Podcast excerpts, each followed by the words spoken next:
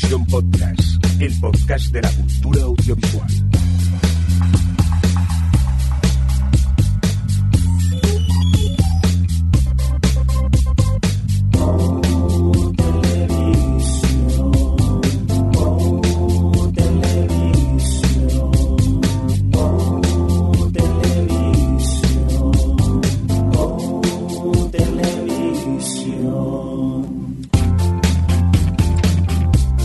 Bienvenidas, eh, bienvenidos a Televisión eh, Podcast, un podcast en el que cuatro amigos nos reunimos cuando podemos y hablamos de series de televisión principalmente y a veces incluso de alguna película y, y todo. ¿Qué, ¿Qué apuntas, Adrilla? No iba a decir que yo creo que esta, esta vez hemos mantenido la periodicidad quincenal mensual esta. Sí, claro, un mes y medio creo que eso lo ha pasado medio, desde el pues, último. Récord, récord del último año. Pues sí. Aquí la que habla, que por cierto tengo delante mío. Oli, Oli, Adri, ¿qué haces hay un aquí? cristal por el medio, pero Sí, bueno, un ¿qué cristal, se le va a pero hacer? bueno, es, es lo que tiene. Eh, bienvenida a Barcelona. Gracias, gracias. Tenemos también a tu Gracias. lado a Javier Fresco. Sí, que también he dejado las ovejas por vosotros. O sea que Me siento incómodo Habla- con tanta habláis. gente delante, no, no estoy acostumbrado ya. habláis de cosas diferentes. De no decir, ve. Y el que tristemente no tenemos aquí cerquita es a Alex, que lo tenemos en Madrid vía CleanFit. ¿Qué pasa, Adri? Eh, digo, Adri, Alex, ¿cómo estás? Bien, bueno, como os veo por la webcam, pues eh, me siento ahí como si estuviese en el estudio con vosotros. Qué bonito todo. Oye, eh, por cierto, un cordial saludo también de quien nos acompaña con vosotros, el señor Mirindo. Aquí Adri que está haciendo cosas con el móvil. Perdón. no. Y si os parece, pues vamos ya a hablar de cosas que para eso hemos venido. Vamos con los pilotos dos.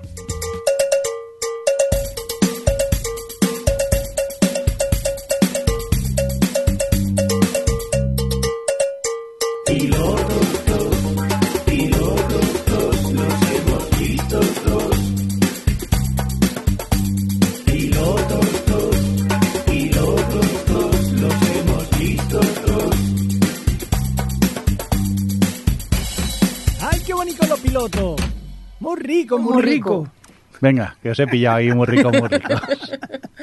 Y que estamos aquí en el estudio, estamos bailando también a lo Carnotaurus. Claro. En fin, muy loco todo. Está, a ver, venga, centrémonos. Pilotos tos. Eh, Javi, em- Yeah. empezamos contigo, que me ha asustado cuando he visto el título de Sin Límites. Sí. Pensaba, ha vuelto Limitless, pero no. No, no, no, no, No. no. La, la serie aquella de la gente que se tomaba pastillas y, flipaba. sí. Ya, eso. Bueno, pues no, en este caso no es. Estamos hablando de una serie que se ha estrenado en Prime y es una serie que cuenta eh, de hace justo 500 años se hizo la primera vuelta al mundo, en este caso, pues eh, con cuatro barcos que al final solamente llegó uno y estaba a cargo la expedición a, a- a cargo de Fernando de Magallanes.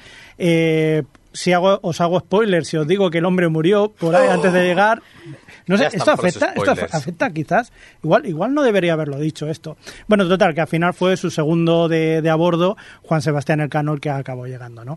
En este caso, pues han utilizado a dos actores para hacerlo, Rodrigo Santoro, el brasileño Rodrigo Santoro, que también lo hemos visto, por ejemplo, en series como en Westworld o, por ejemplo, en la de 300, en la peli de 300. Bueno, pues aquí hace de Fernando de Magallanes y Álvaro Morte, el profesor de La Casa de Papel, que hace aquí de Juan Sebastián Elcano.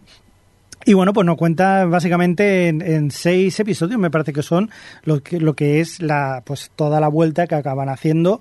Eh, y bueno, es una serie, pues eh, como ya podréis imaginar, una recreación histórica, es una recreación también de aventuras, es una serie de aventuras y es, y es una serie, pues precisamente para eso, para pasarlo bien, pensando cómo podría ser aquello hace 500 años. Está, yo creo que está muy bien ambientada.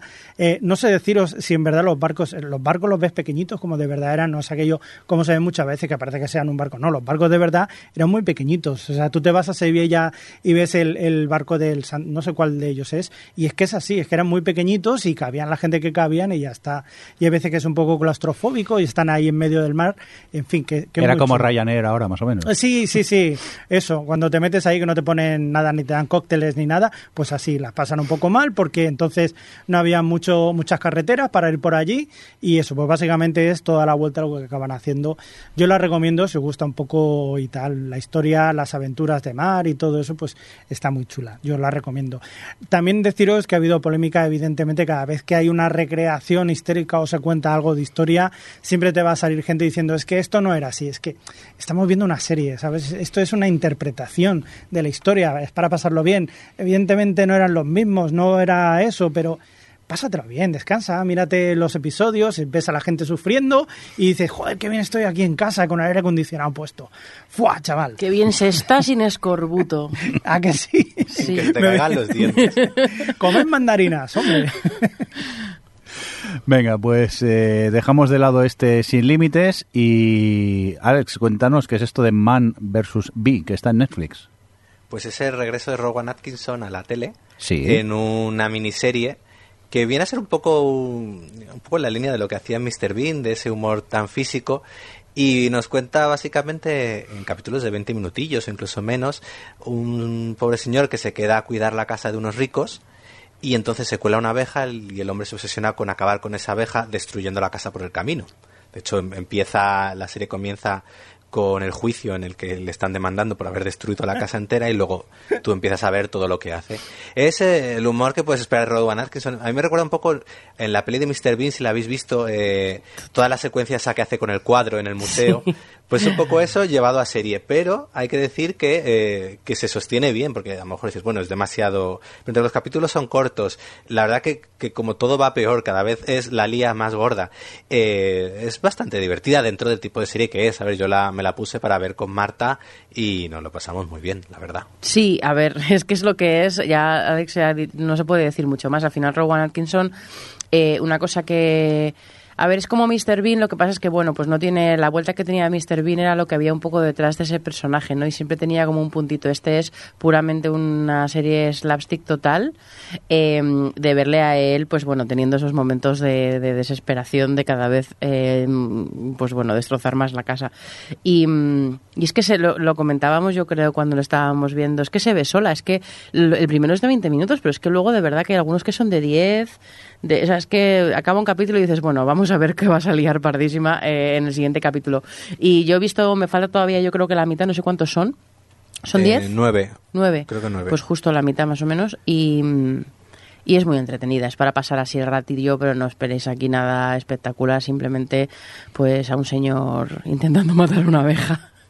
Pero me gusta, una cosa que diré que me gusta del primer capítulo es que te presentan muy bien a los ricos para que tengas ganas de que le destrocen la casa. Porque son los dos insoportables. Y fascinado estoy con esa casa eh, que está todo, absolutamente todo automatizado. Es que además eh, eh, es cierto que el primer capítulo está muy bien porque te van plantando y tú ya vas anticipando todos los eh, desastres. En plan, está todo en el manual, todo está absolutamente automatizado, el perro no sé qué, esta habitación no sé cuánto. Si tú ya estás haciendo la lista, en plan, a ver, este cuadro que cuesta tanto dinero, cuando se lo va a cargar? Pero, pero bueno, es muy, es muy divertido. Vamos, es así como, como cachondilla para ver. Vamos, eh, veniendo quien viene de Mr. Bean, pues supongo que ya todo el mundo imaginamos lo que nos íbamos a encontrar y parece que sí que nos encontramos algo bastante similar, ¿no? Oye, Alex, ¿y has probado ya a ver, eh, pues eso, Mr. Bean con Marta? Pues la verdad que no, no, no se me había ocurrido, pero oye, después de esto, como le está gustando, se la pondré. Qué guay. Venga, vamos a avanzar. Dejamos este Man vs. Bee que tenemos en Netflix y Adri en Apple Now and Then. Esto que yo que cada día yo no yo no voy abasto con tanta serie ya. Esto esto no puede ser. Bueno, en el caso de Apple la- eh, tiene una parte de culpa que, que hace un total de cero unidades de promoción de las series. Correcto.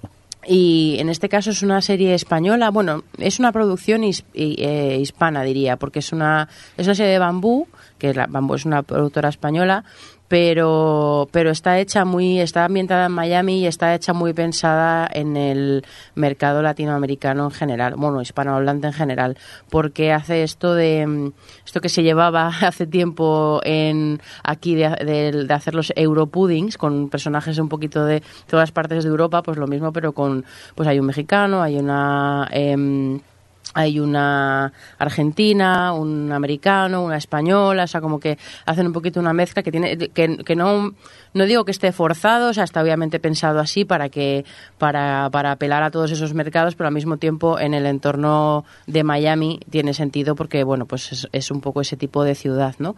Y, y lo que pasa, a ver, la serie va el punto de partida es que eh, está contada como en dos tiempos.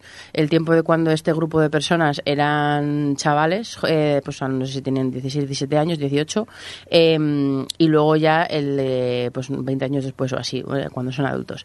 Y lo que te cuentan es que algo pasó cuando tenían 18 años, uno de ellos la palmó, y les vuelve cuando tienen cuando son mayores porque hay alguien que les está eh, el típico de lo sé todo, ¿no? Y lo voy a contar y les empieza a chantajear. Lo hemos, es un planteamiento que lo hemos visto muchas veces. Em, y yo me he visto un par de capítulos.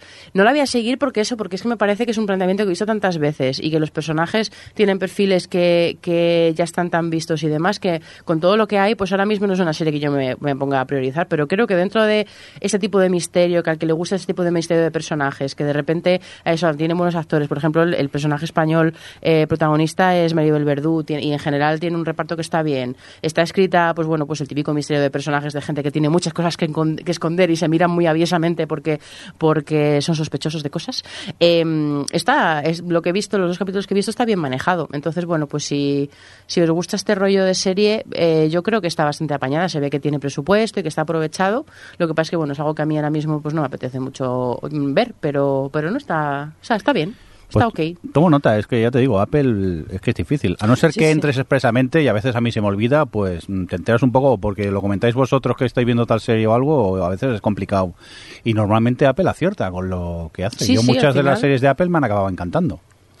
Sí, la verdad es que yo diría que ahora mismo es la que mejor ratio tiene de mm. número de cosas que hace eh, con el número de cosas que son buenas. No lo digáis muy alto. A ver, ¿Por qué crees que se va a, fastidiar en algún momento? Mm, porque todo tiene tendencia al caos y esto... a ver, también es la que menos hace, entonces es más fácil también acertar. Oye, pues nada, dejamos este Now and Then que tenéis en Apple y Javi, este Obi-Juan Kenobi, ¿qué pasa con esta? Que la gente se ha quejado mucho, no sé por qué. José Juan Kenobi. yo, lo llamo José Juan Kenobi. Y en el momento que le dije José Juan Kenobi. JJ. JJ. ¡Oh! no tienes el JJ. JJ Kenobi. Perdón, ¿eh? JJ. Oh, mi corazón. Perdón. Pues nada, que le he perdido ya el respeto. Y yo debo decir que solo he visto tres episodios. No sé si seguiré, pero yo debo, tampoco soy tan fan de Star Wars, ni tan hater, ni nada. Entonces yo más o menos lo estoy viendo. A mí me entretiene bastante.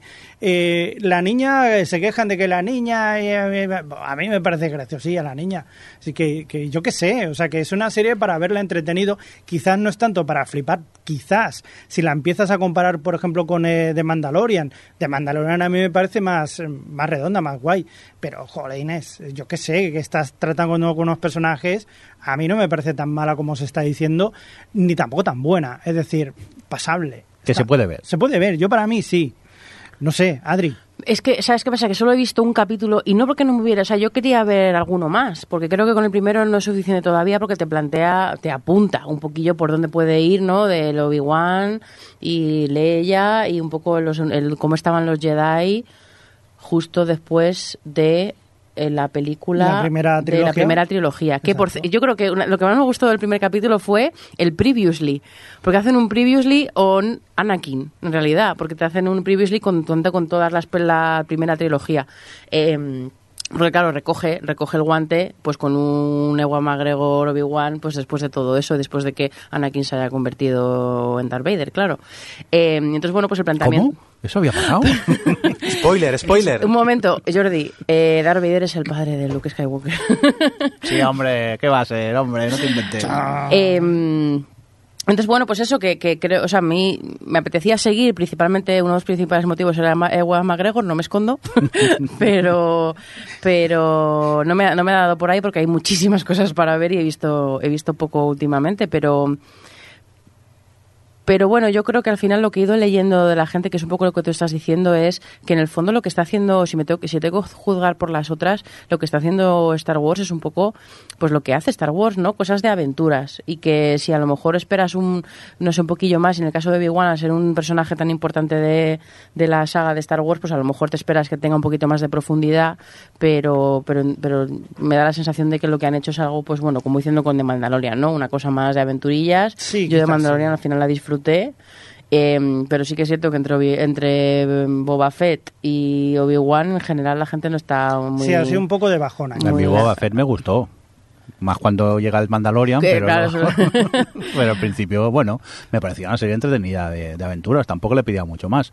Y no me he puesto con el, el tío Juan este que dice Javi, principalmente porque prefiero que esté entera. Me- últimamente me gusta más maratonear las series que no Mm. esperarme semana a semana.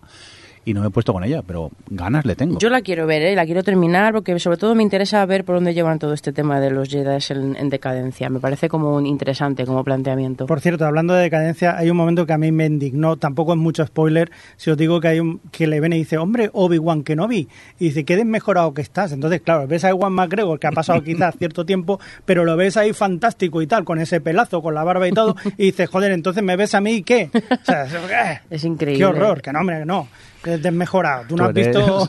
el igual McGregor de Transpotting, Javi. Totalmente. Pero, pero, Uh. como- pero, pero muy mal. ¿eh? Golpe bajo. Pero, pero muy mal. Bueno, yo no, no soy el más indicado para hablar tampoco, pero bueno. Yo creo que el problema que tiene un poco Star Wars en la parte de series es que al final se están limitando a rellenar huecos en la mitología. Entonces eso también las hace estar más encorsetados a, a un lore, a una mitología y a lo mejor hacer cosas un poco más sorprendentes o que yo creo que convenzan más.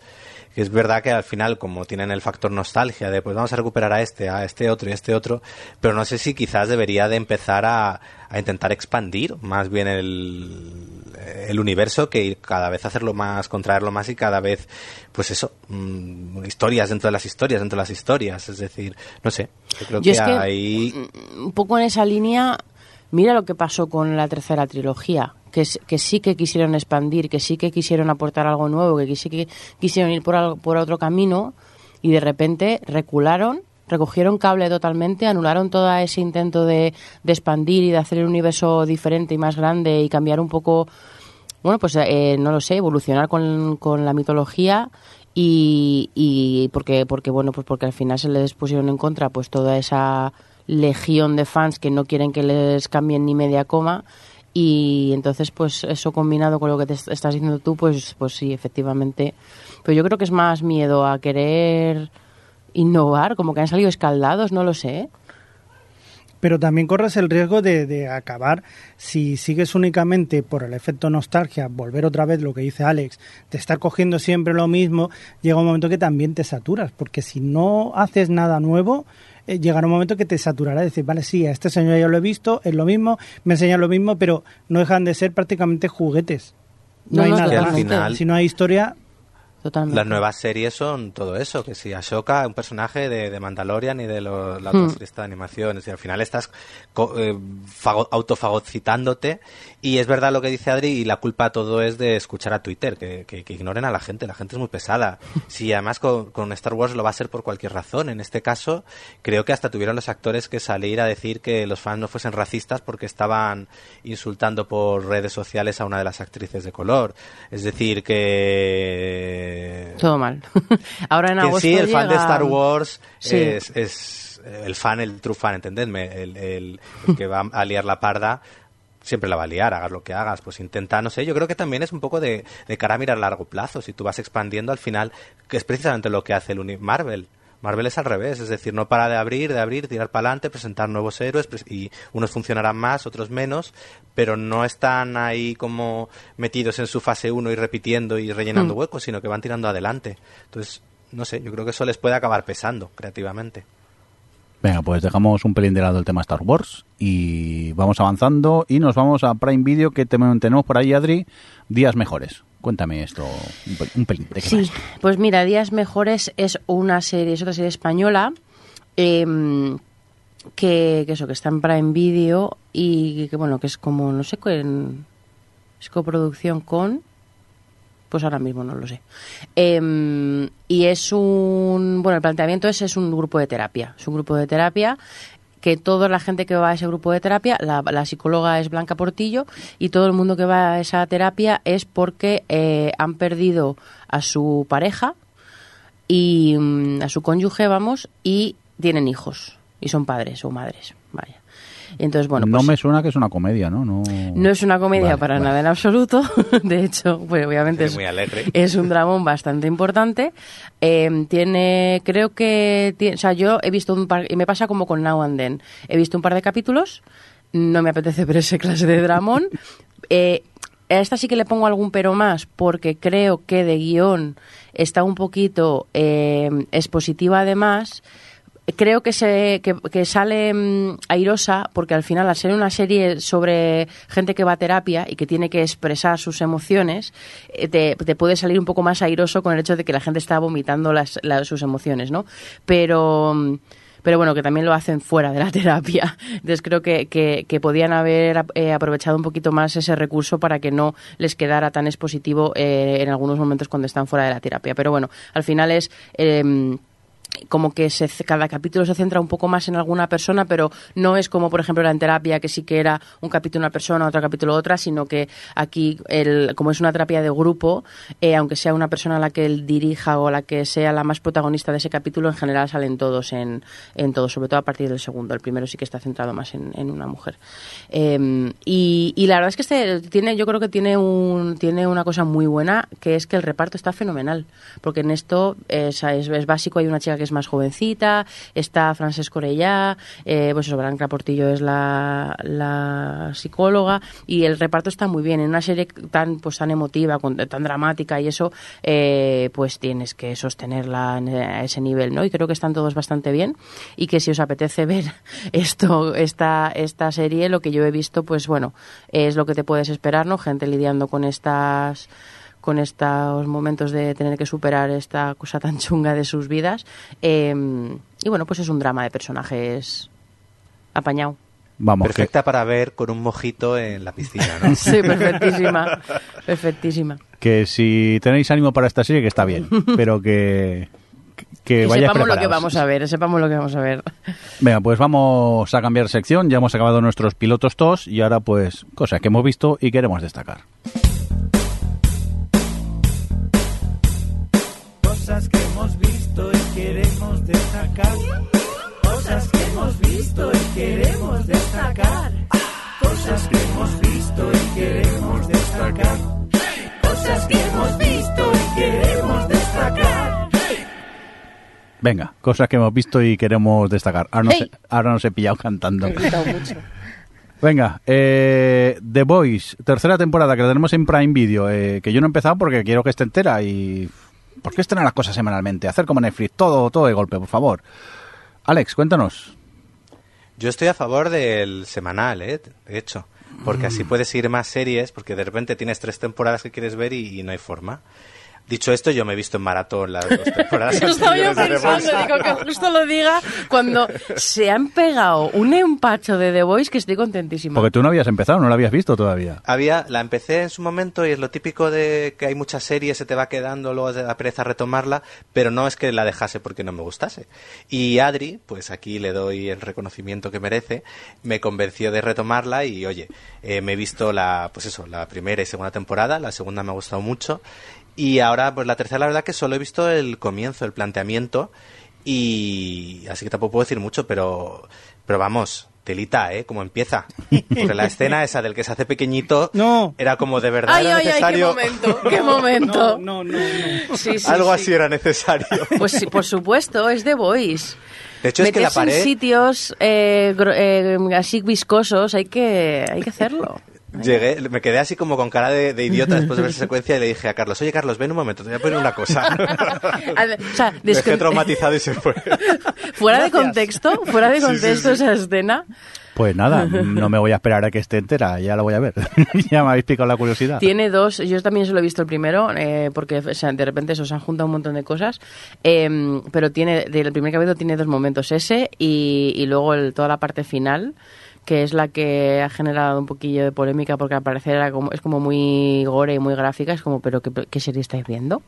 Pero si es que lleva siendo esto Sí, este quizás- nivel quizás toda las la serie, ¿no? Las otras dos temporadas igual ya te habías olido que esto iba a ser Sí, así, que ¿no? yo me que yo me, me, me, me- me preocupo porque a lo mejor es que me estoy yo eh, desensibilizando o algo, pero pero jope, creo que está más o menos al nivel de las cosillas que hemos Sí. ido A viendo. ver, Sí, sí, sí, después de la, la segunda temporada, el capítulo del juicio, que es Bueno, como, bueno. perdona. Sí, sí, sí, No, yo la- eh, he de reconocer que la segunda la he disfrutado mucho. Llegó un año tarde, pero con esa Ayuso superheroína que nos metieron, eh, era una maravilla, ¿eh? Es que todo era Oh. igual, hasta la revelación final. En fin, que a mí me gusta de la tercera, de lo que han planteado sobre todo es el ver al personaje de Homelander, de Patriota, como un- una olla express que ca- cada vez más a punto de explotar y, y tengo mucha curiosidad por ver cómo van gestionando eso y cómo acaba todo. Sí, porque además es una cosa que hicieron en la segunda mucho, que, que tuvo ese momento de desliz que, que supo reconducir, pero, pero efectivamente esta va a ser la temporada en la que se descubra todo el pastel. Claro, vosotros no estáis al día, ¿no? No. solo no, visto solo hemos visto el primero de, de la tercera. Ok, ok. ¿Cuánto- Yo ahora ya van unos Javi, cuantos, ¿no? ¿Llevan spoilers. cuatro? Van ¿Llevan seis. cuatro? Van seis. Quedan dos para acabar y, y yo sé que es viernes porque porque llega llega de Porque quieres irte de aquí para ver es The Voice. Vale, vale. y ya está. Eso es buena señal. Está Javi, actualizar. actualizar. Eso es buena señal. Estoy con unas ganas de. Porque el último capítulo es que ya ha sido el 6. Bueno, ya lo veréis. No digo ni títulos ni nada. No, no miréis nada porque ya lo encontraréis allí. Pero a mí me parece, bueno, una serie ex- explosiva. Yo tengo bastante curiosidad porque al final sí que creo que dentro de todo este, estas, esta, mm, este planteamiento tan cómic que tiene de la violencia, estos personajes, esta, esta sátira que hace de, de ese universo y demás, siempre han encontrado todas las temporadas eh, alguna trama que subyace política y social y tal interesante. Totalmente. Eh, mm, o sea, que no se queda solo en, pues bueno, en el... Pues En la broma. En la broma y en lo explícito y en simplemente, pues bueno, en la violencia o en hacer esto cómic, sino que tiene, siempre creo que siempre tiene cosas detrás y tengo mucha curiosidad de ver por dónde van a ir con la tercera en ese sentido y con el personaje nuevo este que han planteado que viene de la temporada anterior y... y y el, vamos, ya sabéis, la del juicio, eh, y ver qué papel va a tener un poco en todo eso y ver qué, qué Y, plantea. y nuevos también. Y nuevos, que sale de. Supernatural. Que yo no, yo no había ¿O visto. ¿Quién de Super- Supernatural? Jason Ackles se llama. ¿Ah, sí? Ackles. Bueno, muy bien. Me Oye, gusta. muy Yo me enteré, me enteré porque una chica tuiteó, eh, puso en Twitter, es como 15 temporadas de Supernatural, no le hemos visto el culo ni una sola vez. Muchas gracias, The Voice. Muy bien. No, Las yo cosas importantes. Veo, veo The Voice por la trama. Quería decir que me pasa tanto con la cuenta de Prime Video como con la de Netflix, que con sus series potentes son los primeros que te spoilean cosas. Porque eh, de, de The Voice, como no la llevo al día, eh, vamos, la, la cuenta da por supuesto que vas al día cuando te empiezan a, a tuitear cosas y vídeos. Y ahora me he fijado que con Stranger Things han dado como dos semanas de margen, pero igual, ya están dando por supuesto que todo el mundo ha visto la temporada de Stranger Things. Así que miedo me da la- el final de Stranger Things eh, si no lo veo a tiempo. Un follow, Vamos, un follow. que ya, La, ya. cuen- la cuenta oficial, un poquito Oye, de... eh, Eso me recuerda, eh, si vais a ver The Voice, no miréis la sinopsis antes de ver el episodio, Ah, yo nunca. verla después, Nunca. porque además es bastante cachonda. A, a mí, y la verdad me estoy riendo mucho como lo están eh, exponiendo, ¿no? Lo que te van a decir, porque te lo, te lo hacen de una forma como, como si te estuvieran vendiendo algún producto o algo, y a mí me parece, me parece muy divertido como lo han puesto, pero quizás mejor le- o sea, leerlo después de una vez acabado. Pues ya que estamos con The Voice, dejarme a mí que os hable de la, tercer- la tercera temporada de Umbrella Academy.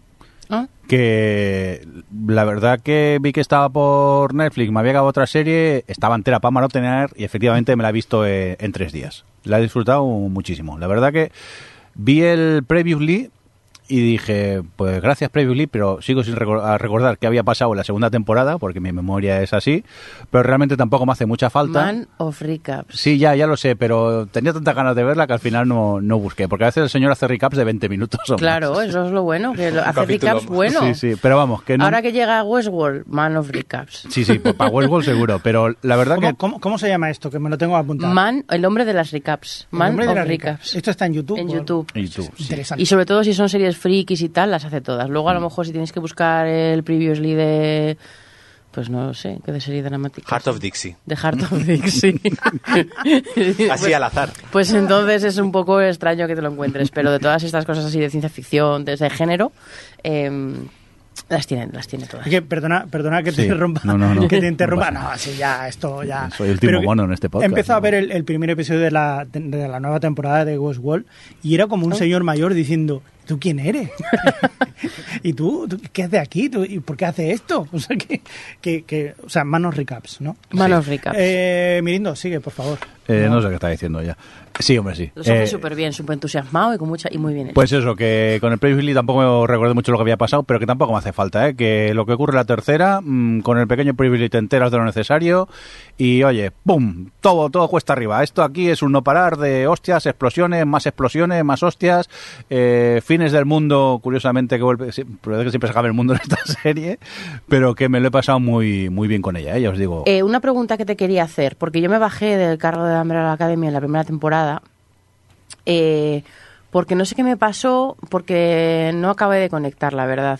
Y entonces te quiero preguntar, ya que van tres temporadas, eh, cu- cu- ¿cuál diría, o sea, cuál es como lo que hay debajo? De verdad están, o sea, lo- de los personajes, porque a mí lo que me fal- lo que me pasaba era que la combinación, al final esta- la serie pues tiene la intención esta de combinar un poco pues que son unos chavales que están en su adolescencia y sus cosas, ¿no? La historia de madurez, tal, coming of con el mundo de los poderes y de superhéroes, bueno, no son superhéroes, pero bueno, no sé cómo llamarlos, lo so- lo sobrenatural o fantástico, ¿no? Que claro, lo tenía y encima una serie súper estética, la música guay, o sea, lo tiene todo, ¿no? Pero no me acababa a mí de... Entonces, no sé, ¿cómo, ¿cómo ha ido evolucionando eso? ¿De qué va ahora la tercera temporada, allá de que se acabe el mundo? Eh, Véndemela, quiero verla. La, la verdad que eh, ese Coming on Age ya han crecido, ya cada uno sabe lo... Ya están comeados. Sí, ya están comeados. Ya están en- Y entonces, eh, eso que podía ocurrir en la primera temporada se abandona bastante y entonces es todo mucho más acción, acción, acción. Y la verdad que está muy bien rodada y, y me pues a bomba y encima hay higadillos por todos lados Todos los también. dineros sí, también sí. Sí, sí, han tirado quería, dineros allí. te quería preguntar una cosa porque hay Que un dejar de preguntar, que ni me acuerdo de la primera ni la Bueno, segunda, pero que estoy esto aquí será sufriendo. fácil. Bueno, pero con la tercera. Será fácil, porque hay un poco de polémica, por lo menos en, en- en mi sentido. ¿Hay momentos musicales? En esa serie fijo. Yo he visto la, la primera había mogollón. Sí, en la Pero segunda- musicales de que canten ellos, dices. Sí, que se ponen a cantar o No. bailar o alguna cosa de estas, ¿no? ¿No? Es que yo he escuchado campanas. Mm, No quiero decir nada, pero yo he llorado de la risa, nada más empezar el primer episodio. En la tercera. Hmm. ¿Mm? Y Ah, no, es una serie que tenía Sí, sí. mucha presencia en la no, música, pero no más es un, un- un, estilísticamente. musical estilo voy a comprar el pan y me pongo a cantar, no es eso, Javi. Vale, perfecto. Pero hay, hay un momento que suena cierta canción que primero te quedas, ¿cómo? Y de repente entras y mm, yo es que lloré de la risa. O sea, es todo tan loco que dices, esto, esto, ¿cómo puede estar pasando? Que no estoy en contra de los esto. Eh, En The Voice también hay un momento musical que dices que, que, que, que, y no pasa nada. También entra. O sea, no estoy en contra de los sí, sí. musicales. Un poquito Cuidado. sí estás. También. sí, Y de JJ también. Pareces un fan de Star Wars, tío. Solo te quejas, tío, todo el rato. Eh, No sé si a qué Alex, ¿qué iba a sí. decir Alex. No, que me sorprende el Jordi viendo series de superhéroes. Sí, mira, pues no- mientras estaba viéndola esta, lo pensé. Porque... eh, es- No eh, estoy en personaje. no, pero realmente pensé, a mí las de Marvel no me llaman para nada, las pelis y eso, pero esta siendo... Es que es eso, tampoco sé si llamarle superhéroes lo que son o, o que tienen poderes, pero que estaba enganchadísimo y, y- y me ha encantado. Y no puedo más que recomendaros esta tercera temporada de Umbrella Academy. Me ha salido el catalán, he dicho el Jordi. Sí. El Jordi. Aquí, como debe ser.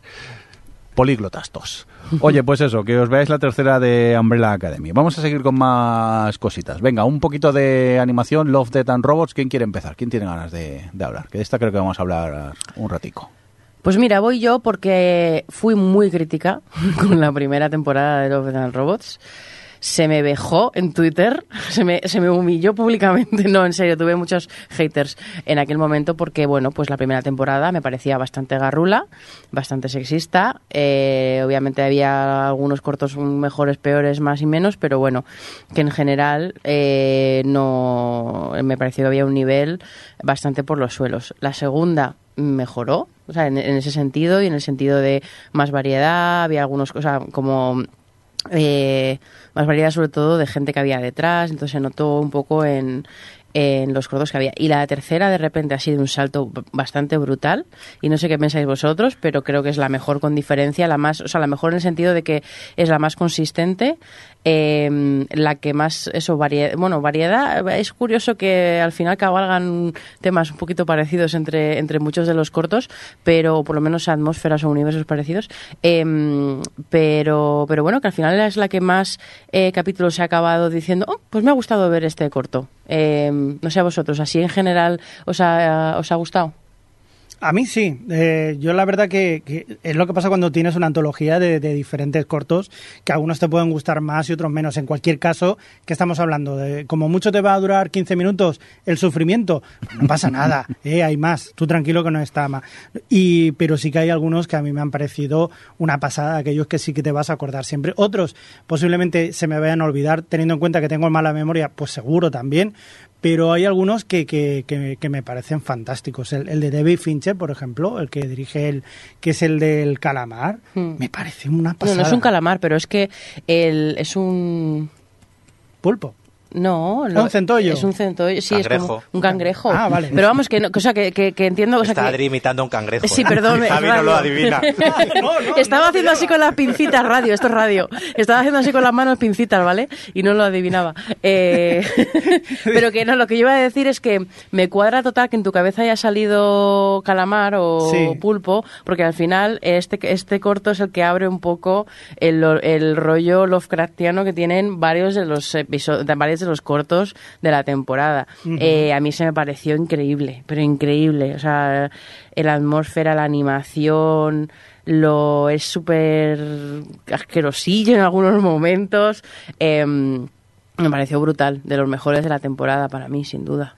Ese el del Jibaro, por ejemplo, también tiene una animación Bueno. flipante. Ese, mm, mira, este, el director de Jibaro, que es el último, es el director que ganó el Oscar a mejor corto en, en- las últimas en los últimos Oscar y ese corto lo vi no sé si lo habéis visto vosotros pero ese corto lo vi y no me gustó nada. Eh, la gente estaba flipando siento que la animación estaba como era pintona pero pero bueno, pues me parecía que era todo bastante estereotipado y bastante tipicorro y el típico discurso, no sé, como que no me gustó nada el discurso, no conecté nada con él. Y Jibaro me ha parecido pues top 3 de Love, Death and Robots. ¿Cómo han hecho eso? O sea, es como una especie de mezcla de rotoscopia con animación de otro, o sea, no lo sé. De hecho, el capítulo que él dirigió en la primera temporada a mí fue el que menos me gustó por su enfoque, que era el de la chica esta que iba Ah. medio desnuda corriendo por la ciudad. Sí. Y, Pues y su en cambio es un aquí es verdad que es espectacular. Yo eh, diría que, mm, de hecho, la segunda temporada yo creo que fue la que menos me gustó en términos generales. Esta me ha, me ha encantado, exceptuando un par de capítulos. El primero que creo que retoma un episodio de la temporada anterior, pero lo hace sin gracia y sin nada nuevo que ofrecer, cual es una pena. Y luego hay otro en medio que entiendo que quiere un poco hacer comedia de estas pelis a lo Predator y con personajes Mm, muy, sí. muy over the top, Rambo pero que ahí. Sí, mm, yo no le llegué a pillar la gracia del chiste tampoco. porque Sí, no sí, sí. creo que no le daba la vuelta lo suficiente como para reírse de lo que estaba viendo, entonces me pareció una estupidez supina. Pero más allá de eso, me, me gustaron todos mucho. El resto me gustaron muchísimos. O por atmósfera, por animación. A mí es que también me das ese punto Lovecraftiano, ciencia ficción, y ya me tienes ganado. Hay un capítulo que me gustó mucho que era muy asqueroso de ver que, que entran como en un nido de insectos. mm, Ay, sí. eh, espaciales, podemos decir, y eran insectos y estaban tan bien hechos que eran, yo, eran como cucarachas gigantes y tal. sí, sí. Sí. Eh, Era bastante curioso, pero no, yo El en general me ha gustado de, mm, mucho. de este que pasa en el, en el satélite de Saturno, creo que es. ¿Sabes En la luna de- En la luna, sí, en, Sí. en la luna de Saturno. En iOS creo que es. Mm. Eh, ese que era así, o sea, era una idea de olla total, totalmente LSD. Eh, pero me encantó ese capítulo también, animación. Y, y el del fin del mundo, el apocalipsis. bueno, el apocalipsis pequeñico. zombie, eh, Tilt Shift, vamos, me hizo muchísima gracia. Brutal. Y eso que es, además es súper cortito, Sí, pero sí, sí, sí. eh, Es, es bastante resultón. Pero es que incluso el de las ratas, que es también como muy tontorrón, pero, pero Mm. se ve, es bastante cachondo. Muy simpático, sí, sí, sí. Si es que al final eso, menos yo estoy de acuerdo con Alex, menos el, Menos en la garrulada esta de, de por ahí en medio y el, y el primero que pues, no tenía mucho, eh, todos me han gustado a ciertos niveles. ¿Tú, eh, Jordi, no has visto ninguno? No, yo me quedé en la primera. No tuve suerte porque mm, fui un poco random, eh, me vi un par y no acerté y, y aquello que la dejas por pereza y ya nunca más volví a, a ella. Pues te hacemos un tag, un top en un momento. ¿Para qué? Pues Con la de porque- cosas que hay que ver. Porque mola, ¿no? si no, ya basta. Porque son para rellenar así huequillos, oye, que son cortos. Por cierto, hablando de animación y esas cosas, Javi, ¿tú qué mal me quieres a mí? ¿Tú qué me recomiendas que vea? Yo... The Shivering Truth. A mí también, A yo ver te- si tienes huevos a decirme de qué va esta serie. No, no se puede decir. No se puede decir ¿Qué porque es esto... esto? The Cyber and. Truth es, es, una, es una serie de Adult Swim. Que está en HBO aquí. Está en HBO Max. Esta única, la, una temporada son seis capítulos de 10 minutos cada uno. Es decir, en una hora puedes ver una temporada entera. No hay más. No, no. No, pero yo os recomiendo que no lo hagáis. No veáis los seis capítulos seguidos porque os puede reventar la cabeza. Es animación, pero no sabría deciros, espérate que lo tengo apuntado, el creador es, espera, Vernon Chapman, que es guionista de South Park habitual. A partir de aquí ya os podéis hacer una idea. Lo que es flipante es cómo llega y, y pasa de un personaje que además empiezas en medio de una historia que no sabes cuál es, y te pasa de un personaje, te va pasando a otros a través de una serie de acciones, cada cual más loca, y dices, ¿cómo demonios se ha inventado esto? ¿Qué, o sea, ¿qué, qué peyote, qué peyote se ha tomado para llegar a esto? Pero es súper hipnótico encima. Pero mucho, mucho. O sea, es, es un pasote y dices, pero no lo entiendo, no entiendo cómo puedes llegar a imaginarte esto porque es imposible. ¿Cómo me haces esto? Yo, yo hay cosas que, y, y me la he tenido que reaccionar porque veía vídeos seguidos y luego era como que me, me pasaba todo delante y decía, pero esto de aquí, esto de allí. Me, me lo he reaccionado para, para ir, digamos, comiéndolo un poquito mejor y ir dig- digeriéndolo porque es, es, es- flipante. O sea, Yo solo me he visto dos de momento porque me reventaron tanto el cerebro que dije, necesito parar y, y dosificarlos. Y un día tomando café con Javi, digo, he visto el segundo, y dice, ¿ese cuál es? Y digo, pues no sé decírtelo. y lo había Pero visto es la un noche como, anterior. como es el, cómo es la de el Midnight Gospel. ¿Es ese, ese rollo? Mm, un poco sí, lo que pasa en Midnight Gospel también era un poco como dos historias a la vez eh, juntadas. Es- eh, sí, que te volaba la cabeza. Aquí no, aquí es, te empiezo a contar una cosa, te la empalmo con otra que no tiene nada que ver, te la empalmo con otra y yo qué sé, estoy en el punto A, y he llegado al punto Z pasando por 400 puntos más. ¿Cómo? Y eso en 10 minutos. Y de una manera hipnótica. Y dices, ¿cómo? ¿Cómo, ¿Cómo has llegado a esto? O sea, ¿qué, qué clase de imaginación, qué clase, o sea, qué te has tomado para esto? Esto no es normal, hombre. Pero yo, mm, solo por curiosidad, veros aunque sea uno y, Sí, sí, y vais no, a eh. alucinar. A mí me la porque- habéis vendido. Sí, sí, sí. Es que es. No sé, es que ya te digo, es que tampoco sé contarte, porque luego hablábamos con Javi. ¿Viste el capítulo tal que ocurría? Pero este no era el que luego pasa. No, no, no, no. No, este, no, o sea, porque tú igual me, me cuentas un trocito, Sí. pero ese trocito de ese capítulo, que es un capítulo de 10 minutos, es decir, ese trocito igual te ha durado dos minutos, pero dos minutos muy intensos que no tiene nada que ver con lo del final. Es que hay tanta cantidad de información No, que es que cuesta retenerlo. no, no. Es, es, es- es Pues heavy. eso, Pues miraros. para, eh, series para la gente con déficit de atención. Sí, hubo.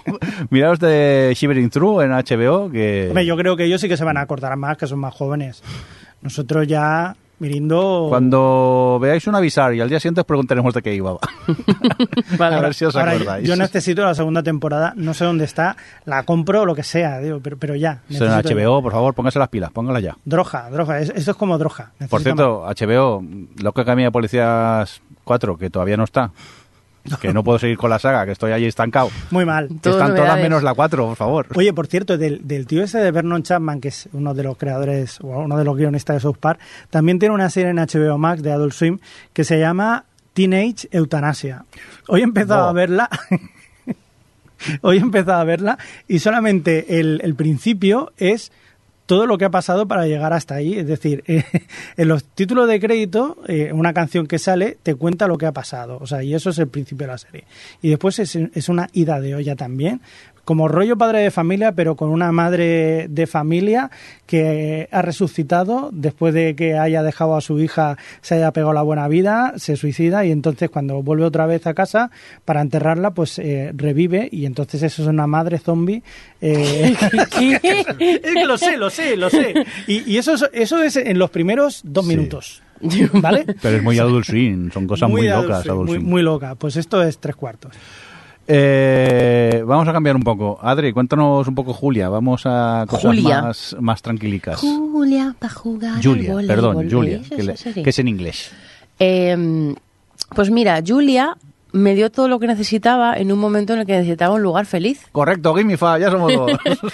Eh, porque estoy, por una parte, estaba por una parte viendo eh, Friends compulsivamente, porque ya sabéis que yo nunca no estoy viendo Friends, pero la voy viendo pues ya muy en pues capítulos sobre todo los fines de semana, ¿no? después de comer, tal, así momentos mm, tontillos, me, me pongo un capítulo y le presto atención a medias. Pero no sé si es porque he llegado a la tercera temporada y a la cuarta temporada, que es que son demasiado buenas. Eh, pero estoy viendo compulsivamente Friends prestando atención, por vez, no, por vez 37. Entonces, además de Friends, pues me puse con Julia porque necesitaba, es un lugar feliz que... Y oye, lo que tú dijiste, Jordi, eh, bueno, tiene otra cosa. Es lugar feliz y además es food porn. Porque esta señora, pues es una serie de época en la que te cuentan un poco el. eh, estos son, bueno, de época, son los, son los 60. Sí. Eh, como Julia Childs. Childs, gracias. Eh, monta, pues bueno, es una mujer que escribe, que escribe el libro de cocina, que tiene más o menos éxito, vamos, de cocina francesa, y te cuentan un poco cómo montó y cómo se, cómo se, cómo tuvo lugar el que ella sacara este programa de cocina en la tele pública que, que se, pues bueno, que revolucionó un poco el tipo de contenido que había en televisión pública, eh, y cómo surgió todo eso y todo lo que hay detrás y un universo de personajes que le apoyan un poco en, en este camino. ¿Y qué pasa? Pues eso, que ese universo de personajes es gente pues, pues muy mona, la verdad. Gente buena, gente que se cuida, gente que son amigos de verdad y que, o sea, que no es una serie que no tenga conflictos y que no tenga cosas, pero bueno, al final es, es un mundo de gente más o menos, o sea, de gente buena. Y entonces entre eso y que es una señora que cocina y que está muy bien rodado todo ahí, como muy bien ambientado, muy bien todo, pues oye, entra fenomenal. Y la señora me cae genial. Correcto. Me cae súper bien y todo el tiempo quiero que lo vayan bien las cosas en la vida. Esto no se hizo una película con Meryl Streep. Sí. Efectivamente. Efe- Meryl Streep con Amy Adams. eh, pues eso está, está solo la parte de que sería de Meryl Streep, porque la peli era como en dos tiempos. Una, se- una, era una chica de la actualidad que se dedicaba a hacer un blog haciendo todas las recetas que en su momento hizo Julia eh, Childs. Entonces, bueno, pues esto se centra solo en la parte de Julia Childs, pero sí. Y la, la mujer, la actriz que no, no sé cómo, cómo se llama, la actriz que lo hace, lo ¿Es hace la de Happy Valley? Súper bien. ¿Es la de Happy Valley? Sí. No había hecho ese clic. Sí. Es que, claro, lo hace muy bien, porque Julia Childs tiene un, como una voz muy peculiar, Sí. con como muy aguda y muy peculiar, eh, y no había hecho ese clic. Qué fuerte. Yo lo tuve que mirar, ¿eh? Porque digo, es que me suena, Te suena un voz mogollón. y no sé quién es esta señora. Pues nada, yo la recomiendo como es una serie, pues bueno, es una serie de personajes, de agradable de ver, que ya veis cuál es la trama. Es una señora que saca adelante un programa de televisión, eh, pero es, es, un, es un lugar feliz y está bien escrita y todos los personajes eh, son muy adorables y me va bien. Solo voy a añadir una cosa más a todo lo que ha dicho Adri, que lo ha hecho estupendamente, que encima hay metalenguaje televisivo, que es ver cómo hacen televisión. Que a mí eso siempre me, me Sí, gusta mucho y es un punto más a, a su favor. Y está bien hecho, está bien equilibrado, no es cansino, no es no va de eso, pero bueno, pues está dentro de la serie. Pues eso, Está si bien. mal no recuerdo, estaba en HBO. Sí. y Julia, la tenéis ahí si le queréis echarle un vistazo Julia. a su primera temporada. Venga, eh, Stranger Things, ¿quién quiere hablarnos de ella? Alex. Cosa raruna. Pues mira, eh, ha regresado la cuarta temporada de Stranger Things. Pues miro. Pues te cuento, y Mari. Te cuento que yo la tercera ni la terminé. Hostia. Guau. Así que dije, bueno, pues voy directo a la cuarta, me veo el Previously y, y todos apañados y bien que hice. Y esta, en cambio, esta cuarta temporada me ha gustado bastante. A ver, creo que eh, tiene, o quizás lo más destacable es que es una temporada que divide a los personajes en, principalmente en un- tres tramas, de las en tres, cuatro, depende de Tres. los momentos, Sí. de las cuales solo una mola mucho. Entonces, lo que pasa que Totalmente.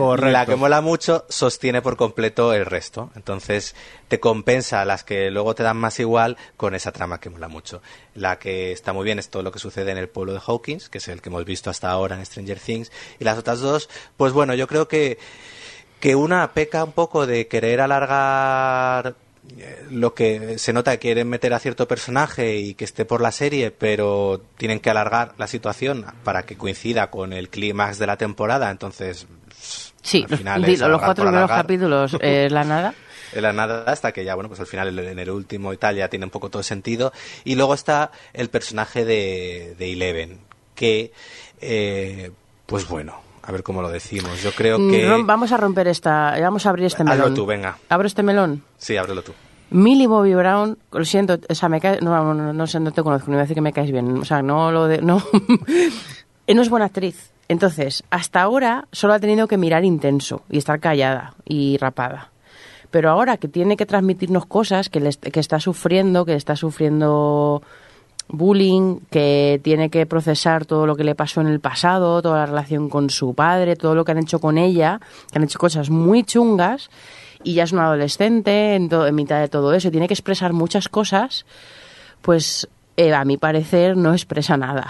y entonces eso combinado con que su trama adolece de lo mismo que ha dicho Alex, que no diremos el personaje por si acaso, pero que también está eh, como un poquito alargado, un poquito, me- o sea, está un poquito más justificado porque al final el universo del instituto pues te da tramas que, bueno pues que al final y la relación que tiene con sus otros amigos como que tiene un poquito más de justificación para que no parezca tan tan paja. Pero o sea que tiene, no, no es tan paja y tiene un poquillo más de chicha. Pero como ya no te transmite nada y además lo único que quieren es llegar a lo que pasa en los últimos dos episodios que es lo porque pasa todo de repente de forma muy de repe- o sea muy eh, repentina avanza todo muy rápido en, en su trama porque tienen que llegar a donde tienen que llegar y porque no pueden llegar antes se notan mucho estas cosas y se nota que, que les dijeron los de Netflix tienen que durar una hora y media los capítulos por algún motivo eh, que tampoco que podemos hacer muchas hipótesis pero mejor no las haré.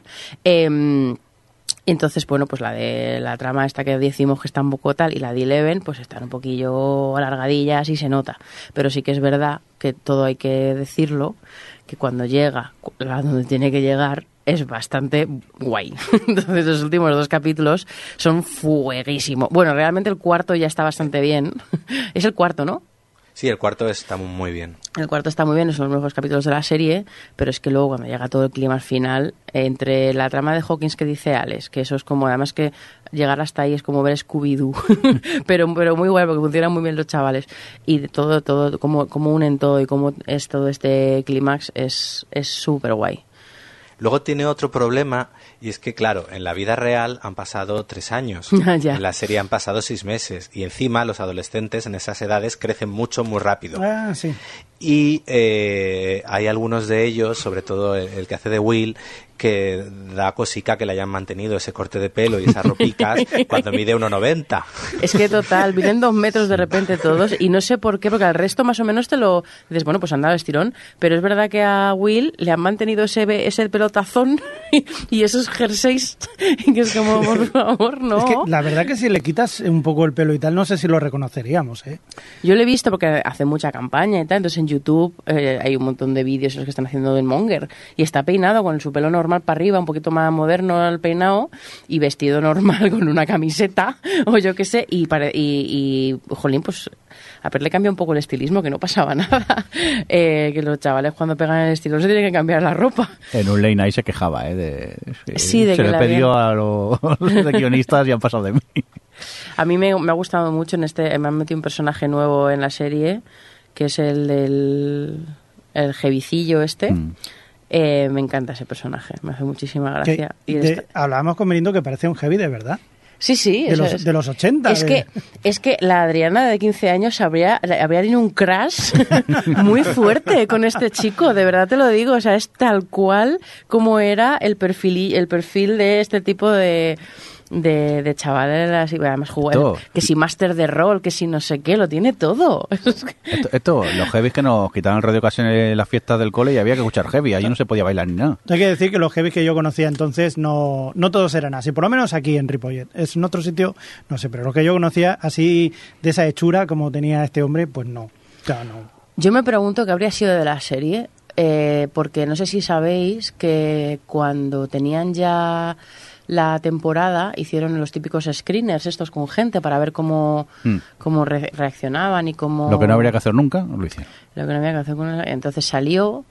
Eh, eh, moría al final de la primera temporada. Chon, chon. Eh, que había otro personaje que también moría que no muere. Eh, entonces decidieron que no murieran. Pero claro, Eleven, que al final es el personaje que tiene poderes y que es el Deus Ex Machina que- al que recurren casi siempre cuando tienen que resolver las cosas, eh, y que precisamente para poder tener trama eh, eh, pasa, pasa al final de la, de la tercera lo que pasa y la trama de la, la cuarta es la que es con Eleven eh, me pregunto cómo habría sido porque habría sido una serie totalmente distinta sin, sin Eleven porque Eleven es el centro total aunque luego todo lo guay sea lo que tiene ella alrededor. Eh, tengo mucha o sea me La encantaría. habrían resucitado. sí no no no porque estas sí. series fantásticas son... Sí, son no, pero resucitar, no, pero resucitar no tiene sentido. O sea, ¿tú crees que aunque hubiese salido, o sea, la resucitaron, o sea, no la mataron porque salió bien en las en las encuestas? Porque Claro, pero yo digo que a lo mejor mantienen la muerte y porque a ver, al final Stranger Thing- Things era una miniserie de una temporada. De Sí. repente llega el exitazo, vamos, hombre. y dicen No estaba muerta, no estaba de parranda. muerta. que ya que ya se ha hecho con otros personajes, o sea que Pero a mí, a mí me ha gustado y eso que, que, que estoy acostumbrado ya a ver eh, otro tipo de, bueno, o, o bastante fantástico, terror y, y muchas cosas también. He, mamado todo lo que son las películas y series de los 80. Es decir, estoy bastante acostumbrado a todo lo que están contando y no me ha sorprendido mucho. Pero sí que me ha parecido que, que lo, han, lo han unido todo tan bien y ha quedado tan resultón que digo, oye, pues ha merecido la pena todo aquello que había estado viendo antes, que, que quizás, no sé, no, no me acababa de cuadrar, no me acababa de convencer, pero este último giro que le han hecho me ha parecido muy bueno, me ha gustado. Y hablemos también del nivel de sangre que tiene esta temporada y Hmm. de violencia, porque a mí me ha sorprendido porque, a ver, al final eh, tiene ese punto quizás más familiar la serie y esta temporada ha sido muy explícita. Sí, además el, el, vi- el villano, o sea, esta, esta temporada ha dado todavía un pasito más hacia allá, hacia el terror. Y tiene momentos bastante eh, tal. Que te haces Em, caquita. Que te haces caquita. Yo lo que iba a decir es que mm, que creo que dentro de que yo soy bastante crítica ya con el mundo nostalgia y la nostalgia por la nostalgia, pero creo que Stranger Things la hace bien. Y que el mundo referencial y el mundo, pues bueno, pues de nostalgia de los 80 y, y, y 90 y eso, eh, creo que lo manejan con bastante con bastante habilidad que, que de- todo, estamos viendo un montón de, de reboots y de nostalgia ochentera y noventera en los últimos años y a mí me da mucha rabia porque lo, lo, lo venden todo, o sea, lo, lo basan todo en eso, pero creo que con Stranger Things lo hacen. Yo siempre que lo estoy viendo lo pienso, digo, ay, mira, esta referencia muy bien, pero sin, sin cargar, sin que sea todo de eso, que se que beba de ello, pero al mismo tiempo han conseguido que tenga su propia identidad, a pesar de que sea tan referencial, que todo lo que dices tú, eh, Javi, que todo lo reconoces, que te- dices, mira, es que es como Scooby-Doo, es que es como los Goonies, es que es como muchas cosas, pero al mismo tiempo creo que han conseguido que tenga su propia personalidad. Y me parece un equilibrio súper complicado que hay que, que hay que darle. El... Y ojo lo que mueve Stranger Things, la música de Kate Bush, eh, Uf, bueno. subió un 1500% en Spotify o algo así. Sí, sí. Una barbaridad. Número uno en Estados Unidos, en el Billboard. Sí, sí. Directamente. Y yo ya tengo mi camiseta de Hellfire Club, ahí lo dejo. Oye. de hecho, me la he traído, me la voy a haber puesto. La duración de los capítulos, ¿qué? ¿Por qué tan largos? Luego, a ver, también he de decir que a mí me pasan volando luego, ¿eh? No me enteraba de que fueran tan largos, pero realmente cuando ves la duración a mí me echo mucho un poco para atrás. El último, por ejemplo, que es el más largo de los que hemos visto hasta ahora, que se queda corto al lado del que será el último de temporada. Eso te iba a decir, entonces no sabes cuánto dura el último. Claro. Eh, me- se me pasó muy bien, pero claro, era un clímax. Yo creo que, que realmente es un poco lo que ha dicho antes Adri. Al final los han hecho tan largos que han estirado tramas que podían haberse ahorrado. Es que hay tramas que de, de hecho podían haber sido un capítulo aparte y, y lo contabas todo en un capitulillo y a, y a tomar viento. Entonces yo creo que le ha pesado. Yo creo que no están mal contados, como tienes tramas que se interesan más, van saltando de una a otra y al final el capítulo se te pasa bien, pero creo que ha llevado a estirar cosas que no que no había por qué. Es que al final, la además de, de que la gente, de que mucha gente vea algo, ¿no? Del dato este que siempre decía Netflix, que de lo que se criticó mucho en su momento, y que en el fondo creo que es como lo mide todo el mundo, porque es muy difícil. O sea, al final cuando tú llamas la atención con algo y alguien clica en el capítulo, aunque, pues, ah, es que solo mide dos minutos, bueno, pero es que la intención, o sea, lo que tienes que hacer es, entre las 357 series que se han estrenado este viernes, la gente ha clicado en esta serie de Netflix. Eso ya me parece el logro. Entonces, aparte de ese dato, que es como muy importante, ¿no? De cuánta gente me ha visto, me se ha asomado a mi serie, Eh, otro de los datos importantes es las horas que está- pasa la gente en tu servicio. Que al final ya no es solo ver un, que te veas un capítulo, es que, que la gente pase tiempo en Netflix y que la gente elija pasar tiempo en Netflix por encima de otros y eso es un dato que luego puedes vender a los accionistas, que ya vemos cómo está Netflix últimamente con este tema eh, y con las suscripciones y todo eso y de repente pues oye, pues una IP tan potente como Stranger Things que la ve todo el mundo, que es probablemente la, la marca más exitosa de Netflix y que es bastante, para ser una serie como esta, es bastante mm, amplia de público, pues yo entiendo la decisión de me los hace larguitos. me los hace larguitos que yo, toda esta gente necesito que esté. Y yo creo que, bueno, lo habéis dicho vosotros, que se nota un poco el- cómo está estirado y demás, pero a mí al final los que me cost- a lo mejor el primero y el segundo pues estaba yo en plan agarrándome como ahí y tal a lo que me interesaba mucho pero que tampoco se me han hecho como pensaba que sí me iban a hacer que A mí, cuando- a mí para nada se me han hecho largos. ¿eh? Al por final eso, me pasa que al final creo que está bien salvado. La, Ellos eran los primeros que... di- y Aquí en España están pasando de vuelta de hacer series de 80 minutos, pero en Estados Unidos no. Y de repente supongo que se les, eh, los propios guionistas dijeron, madre mía, ¿qué vamos a hacer? Que tenemos que hacer nueve películas. Y de repente pues han hecho películas bastante entretenidas, la verdad. Se llevaron a un guionista de aquí no hay quien viva y ya está. Les echó una mano. Pero tiene mogollón de mérito, que bueno, habrá mucha gente que, bueno, y en las que me incluyo, que llega el momento de después de currar y cenas, no sé, te vas a poner una serie y en el fondo es, ya estás eh, hipotecando toda tu noche de ocio con una cosa. Em, y aún así la gente la ha visto, le ha gustado, la ha comentado, o sea que a mí me parece también... Bueno, también. Lo Y- y, aún así, porque estuve mirando cuando sacaron datos y tal de la- en la primera semana y tal, no superaba el calamar, ¿eh? Ya, es que... Es alucinante lo que fue esa serie. Venga, vamos a dejar eh, Stranger Things de lado.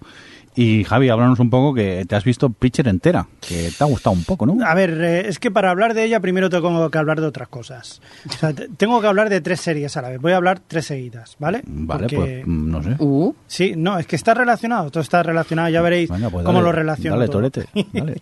bueno, eh, yo empecé a ver Brassic, que es una serie que también está, o sea, que la podéis encontrar en Filming. Sí. Es una comedia, que es una comedia... Pero no voy a hablar de Brassic todavía. ¿Vale? Eh, vamos a ver. Teasers. Narración está- fragmentada. Totalmente, está aquí estructurando su... De Shivering Truth te ha afectado, Javi. O- No, no, os lo digo, efectivamente. Os lo digo porque la forma correcta de verlo en todo caso es. em, yo empecé a ver Brassic y el tío, el protagonista me sonaba mucho. Digo, este tío me suena de algo y no sé de qué. El tío se llama Joey Gilgan, ¿vale? Eh, es un tío que seguramente lo veréis. eh, ¿Os acordáis el que sale en Umbrella Academy, Academy, que era el que salía en Misfits, que era el mejor de Misfits? Sí. Cuando se fue él vino otro. Bueno, pues el que los instituyó es este tío, ¿vale? Que además sale en Preacher y sale en la siguiente serie que vamos a hablar ahora. La forma correcta de verlo, creo yo, es empezando a ver This is England. This is England es una, serie... peli. Es una peli, es una peli que podéis ver también en filming, es una peli que te cuenta, es un retrato de lo que fue en su momento em, la deriva que tuvo el, el grupo de los skinheads, de pasar un grupo que era más o menos algo como, pues, eh, pues eso, una tribu urbana fantástica que todo el mundo se lo pasaba bien, en plan reggaetón, no reggaetón, sino que venía de música y tal, de los años sí. eh, y tal, a pasar una, a una cuestión mucho más ultranacionalista, racista y todo eso. Entonces lo que estamos viendo es ese momento en el que cambia todo eh, y sucede en el año 82. Y estamos viendo pues un retrato también de una pequeña ciudad urbana en, el, este de Inglaterra o en el oeste de Inglaterra y estamos viendo diferentes personajes, desde un niño que, bueno, su padre muere en la guerra de las Malvinas y como se encuentra un poco aislado, pues acaba entrando en ese grupito skinhead y a partir de ahí todo lo que pasa. Total, ¿qué vamos a ver en esta serie? Pues vamos a ver toda esa deriva. ¿Pero en cuál de las tres? A no, ver. perdona, es verdad. es verdad, This is England. Eso es una película, Sí. una hora y media. Pero luego se hizo una serie. Pero ¿qué pasó? Pues que gustó tanto y tal, que fue también, y dijo el creador de Same Meadows, dice pues, eh, sean meados, que me hace muchas gracias, sean meados. que digo, esto es cosa mía. Que ya tenemos una edad. Se han meado. Y, y dice, dice, pues voy a hacer una serie, ¿vale? Con todos los personajes que pasa dos años después. Entonces se dedica a hacer, pues, eh, pues tres temporadas, pasando dos años cada vez. O sea, pasa en el 86, en el 88 y en el 90, que es lo que pasa con los personajes. Entonces tú estás viendo la evolución de todos esos personajes durante prácticamente toda la década y por lo tanto haciendo un repaso de lo que es la Inglaterra de los años 80. Y a mí me parece ¿Y fantástico. hablan de la época rape? ¿O no me lo quieres contar? En el 90, amigo. Bueno, eso era así. con el acid house y con todo. o sea, a mí me y, la, y la música vas a flipar. O sea, solamente por el tema de la música vas a flipar. Eh, total, que estamos viendo una serie que tiene absolutamente de todo. Es decir, una serie que tiene comedia, que tiene un costumbrismo y que tiene también pues eh, momentos de drama que y momentos de que son horrorosos. Y hay momentos que lo vais a pasar mal. Yo que te pusiste muy pesado, me vi la peli y me he visto el primer episodio de, Sí. de la serie. La peli es mucho más dramática que lo que he visto yo en la serie de momento, aunque imagino que también habrá drama chungo, porque realmente me recuerda mucho a la versión inglesa, bueno, la versión original, la de Shameless, Correcto. que era gente pues en barrios humildes que intenta sobrevivir en el día a día y tenía ese tufillo. La verdad que me llamó, pero me enganché a ver eh, Umbrella Academy y esas cosas y no he seguido. Pero la verdad que, que me gustó No, bastante. sigue con ella porque te gustará. Cuando acabes la serie, Mm. te va a pasar dos cosas. Eh, vas a querer o más rollo drama o más rollo comedia. Si quieres rollo drama de- Comedia, del, comedia. Se- del Saint Meadows, te vas a The Virtus, que es una serie que es drama, puro drama, que sale Graham Cha- Graham, ay, ahora no me acuerdo, es igual. Bueno, ya lo veréis. Eh, que sale también allí y, y está muy bien. Y si no, si te vas a la comedia, entonces es cuando te tiras a otro de los personajes, que es Joey Gilgan, que es el que estábamos hablando. El de Brasil. El de Brasic, y Muy ahí bien. es donde viene. Bueno, pues Brasic acaba siendo una especie de This is England, porque también pasa en un pueblecito rural, también ahí en estas zonas, solo que eh, en vez de ser una comedia, tiene más, o sea, más de ser de drama, aunque tiene alguna pincelada de drama, es más comedia, y, y en vez de tener una comedia costumbrista, lo que acaba teniendo es una comedia que se parece más a las películas de Guy Ritchie como Snatch, Cerdos y Diamantes y, y tal, ¿no? Entonces acabas viendo un grupito de gente pues que hacen todas estas, pues eh, ya lo veréis. Eh, significa estar sin pasta, estar sin blanca, ¿no? O sea, son gente que son pobres y tienen que ir haciendo chanchullillos para intentar vivir ahí como buenamente puedan y tal. Y ya lo veréis porque le acabaréis cogiendo pues cariño a estos personajes. ¿Qué pasa? Que el personaje de Joey Gilgan, y ahora perdona que estoy, el personaje de Joey Gilgan hace un personaje muy... Es Inception de- del Total, universo. total. El universo Joey Gilgan. ¿Qué pasa? Que este personaje, este personaje hace un personaje muy guapo en This is England, también es un personaje muy chulo en Brassic, entonces dices, hostia, ¿y este tío dónde lo he visto yo más? Digo, joder, en Preacher, que vi el primer episodio lo dejé y entonces me he puesto con Preacher. Y, Y ahora sí, ¿no? Ahora Pritchett Ahora sí, Es Preacher que yo sí. estaba aquí poniendo el orden de, la, de las, las ha comentado y Es es- imposible, no es imposible. No, no, Bueno, vas a ver tú la risa cuando ponga yo los ponga los por eso lo digo. ¿Qué, ¿Qué es lo que pasa? Pues que Preacher acaba siendo... Bueno, pues aquí tú tienes este que es, un vampiro. No sé si os lo conté de que iba Preacher en su momento, pero os lo cuento ya. Preacher es un, eh, era, es, es, es un predicador que está por ahí perdido en medio de Estados Unidos y era un tío que tenía un pasado pues, violento, etcétera, etcétera. Y un día pues recibe un superpoder en el que pues eh, puede hacer que toda la gente haga lo que él dice. ¿Vale? Con su voz, ¿no? Es, es esto. Y a partir de aquí, pues se, se le junta un vampiro y su exnovia y se dedican a buscar a Dios porque parece ser que se ha perdido. Eh, Un ¿Y qué pasa de martes. todo? Un martes cualquiera, como dice Adri. Y estos son cuatro temporadas que cada vez va peor, que acaba siendo, pues, un poco también como The Voice, porque además eh, los productores ejecutivos en este caso son Evan Goldberg y eh, ay, ay, Seth Rogen, Y amigo. Seth Rogen, efectivamente. Y que son los mismos que The Voice. Entonces, como podréis Hombre, imaginar. y el cómic es el mi- del mismo autor. Exacto, exacto. Entonces, ¿qué es lo que hacen? Pues eh, dar rienda suelta a que si hay explosiones, implosiones, etcétera, etcétera, pues acaba siendo una cosa bastante ida de olla divertida y, y muy entretenida. Así que no sé si habéis seguido este orden que os he dicho yo, pero si no, si cogéis cualquiera de ellos por separado, yo creo que lo vais a pasar muy bien. Yo lo he pasado muy bien con cada una de ellas. Muy bien, que sepáis que Yo lo- Preacher Mm. la vi en su momento, bueno, vi la primera temporada y me quedé ahí porque sin ser mala serie yo eh, he leído el cómic y la verdad que como adaptación mm, Claro. no, no me Yo pareció. la adaptación no la he visto. el espíritu. No tanto que fuese fiel o no fiel, que eso me da más igual, pero creo que no llegaba a cogerle bien el espíritu que tenía el cómic. Y sí que es cierto que la serie en Preacher poco a poco vas viendo cómo va descendiendo y tal. Aún así, la última temporada pues acaba teniendo, y es una serie que está bien cerradita. Yo la recomiendo para pasar un buen rato, sobre todo para la gente que vaya a ver The Voice. Si se ha quedado aquello con un poquito de ganas dentro de un par de semanillas que ya se acaba y tal, y dices, o sea, que podría coger algo, algún sucedáneo. Preacher. Preacher puede ser una buena opción. Y Preacher la tenemos en Prime, ¿no? En Prime, efectivamente.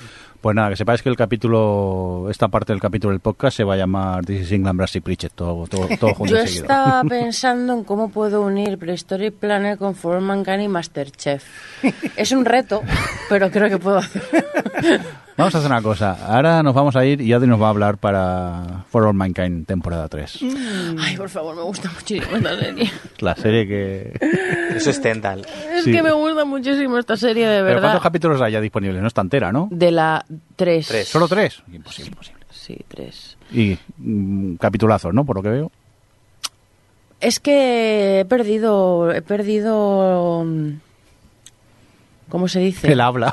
No, he perdido el- la capacidad de... O sea, ya me gusta tanto, Mm. me gusta tanto el universo, me gustan tanto los personajes, estoy tan dentro que a veces la, este punto, este, este, el sapo este de analista, eh, mm, piensa algunas cositas, eh, pero es que me da igual, me da igual. Pero vamos, Pues que no... Vamos a hacer una cosa. Como hemos hablado, has hablado extensamente, la recomienda muchísimo por lo que veo y nos vamos a por otra idéntica, Masterchef. Sí, ¿Qué no, y a ver, yo solo iba a decir que realmente, eso, me falta uno, he visto solo Sí. dos, de la- pero bueno, que de momento el, el, el reto al que se enfrenta For All Mankind todas las temporadas, que es que hacen un salto de 10 años siempre, eh, y que claro, pues la gente envejece, la gente, o sea, eh, y, y el, el- lo bueno es que cuando haces ese salto, y además eh, cuando estás hablando de algo que es como la carrera espacial, eh, siempre encuentran pues una nueva frontera ¿no? que cruzar con esta carrera espacial y eso te da chichilla, pero eso te condiciona mucho con tus personajes y es algo que están planteando y que están ahora, eh, pues bueno, pues eh, recolocando a todos sus personajes y pasará como con la segunda, ¿no? Que tardaron como dos, tres capítulos en recolocarlo todo y de repente a partir del cuatro o el quinto empezó todo a ser para arriba, para arriba, para arriba, para arriba y bueno, pues ahora se están planteando cosas súper interesantes. Y yo con esto... Mira, voy a juntarla con Prehistoric Planet, porque como son las dos de Apple, eh, recordad que por All Mankind, para toda la gente, tiene en la página de Apple de ver la serie, eh, por cada año que se han saltado, en, entre la segunda y la tercera, también lo había entre la primera y la segunda, hay un pequeña, una pequeña pieza como si fuese mm, periodística eh, que te cuenta pues bueno qué pasó en ese año centrado en una cosa solo concreta. Pero y luego justo al final te dicen en la- como como For All Mankind es una ucronía eh, y está basado en hechos reales pero son hechos reales alternativos pues te cuentan primero la pues bueno la noticia evento tal de ese año alternativo y lo que pasó en la, en la realidad. Y están todos súper interesantes la verdad.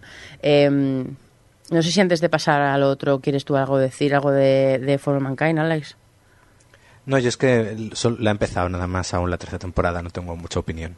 Más allá de que, bueno, el envejecer me parece bien, pero es ponerle un poquito de polvos de talco en el pelo a los actores y pa'lante. Pero mejor eso a que se pase, que luego Sí, sí, eso te saca casi lo mucho. prefiero. Sí. Y entonces, yendo a un poco recu- eh, retomando el tema Apple y cómo gestiona sus series, he visto Prehistoric Planet. ¿Eh? ¿Eso qué? Es un documental. Eh, A mí, narra- a mí no me hables de paleontología que me vengo arriba, ¿eh? Efectivamente. Eh, es un documental narrado por David Attenborough que tiene todo el, las- el- el tipo de estructura de narración, de códigos y de lenguaje que suelen tener los documentales de naturaleza, que ya sabéis que tienen este puntito, que a mí siempre me ha gustado mucho verlos, de darle como emociones a, ¿no? De, de, pues te plantean, yo qué sé, la escena de la eh, serpiente que va a cazar a un zorrillo que está herido, pero le dan esa tensión, esa narración, esa emoción y mola mucho verlo, ¿no? Pues esto lo han trasladado a Prehistoric Planet, que es tal cual un documental de fauna, pero con dinosaurios. Con dinosaurios hechos con CGI. Espectacular visualmente, la verdad. Eh, y entonces hacen como en, en Life on, ¿cómo era? Eh, Life Earth. Bueno, uno de los de estos es está hecho por la BBC.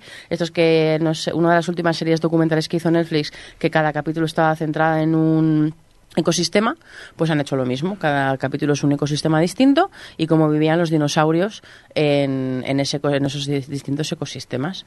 Em, entonces, claro, ¿qué pasa? que, claro, que es que se me hace, o sea, mi, mi, mi yo, yo tengo un pasado de ciencia. Yo soy, en el fondo yo soy de ciencias, no soy de letras. Em, yo tenía siempre una vocecita cínica, pero esto, todo esto, ¿dónde lo has sacado? Porque claro, hablan mucho de comportamiento. Y claro, yo, o sea, yo puedo entender y entiendo ¿eh? que en la combinación de, y esto a lo mejor lo puede decir mejor Javi, la combinación de la paleontología con eh, los fósiles, todas las cosas que se han ido contando, lo que se sabe de cómo estaba la Tierra en aquel momento, la biología, la paleobotánica, todas estas cosas que tienen información sobre cómo era eh, la Tierra en aquel momento, cruzadas con animales de ahora y los comportamientos que tienen y cómo se comportan en ciertos entornos y demás, pues al final salen estas deducciones y estas teorías que es las que tú ves en este documental. Claro, algunas, o sea, son teorías, son deducciones, son algunas son las ves y te las te entran fenomenal porque dices, pues tiene sentido. Otras te sorprenden, como por ejemplo que el tiranosaurio nade, eh, que dices, ¿cómo es posible que el tiranosaurio con ese peso y esas manitas nade? Ahí haciendo un poquito de tal. Em, y dices, bueno, me sorprende, pero, pero, pero bueno, pues no, me puede entrar bien. Y luego ya está el extremo, que ya son comportamientos que incluso vistos en documentales de naturaleza, de fauna real, te sorprenden mogollón, porque dices, madre mía, cómo es la naturaleza, pero como es de verdad, pues dices, pues me lo tengo que creer. Que en, la vida está, es que no me acuerdo cómo es ese documental ahora, pero el documental este de Netflix que me encantó, eh, había todo un capítulo dedicado a las, creo que era Guinea, eh, a las aves exóticas de una isla eh, y tal, eh, que hacían unos bailes, hacían unas cosas y tenían unos comportamientos de fliparlo. O bueno, cuando ves, bueno, lo que sea, ¿no? De que ves cómo, cómo es la naturaleza en realidad.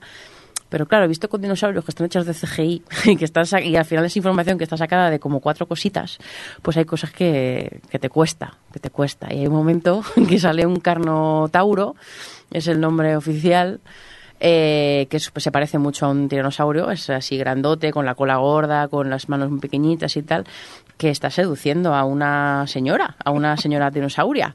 Eh, entonces, es que me o sea, es que es, tal cual como uno de los pájaros que salía en el otro, que limpia su escenario, lo deja todo limpito y hace ahí como el gruñido para que venga la señora dinosauria y empieza a hacer, ese es el ruido que hace.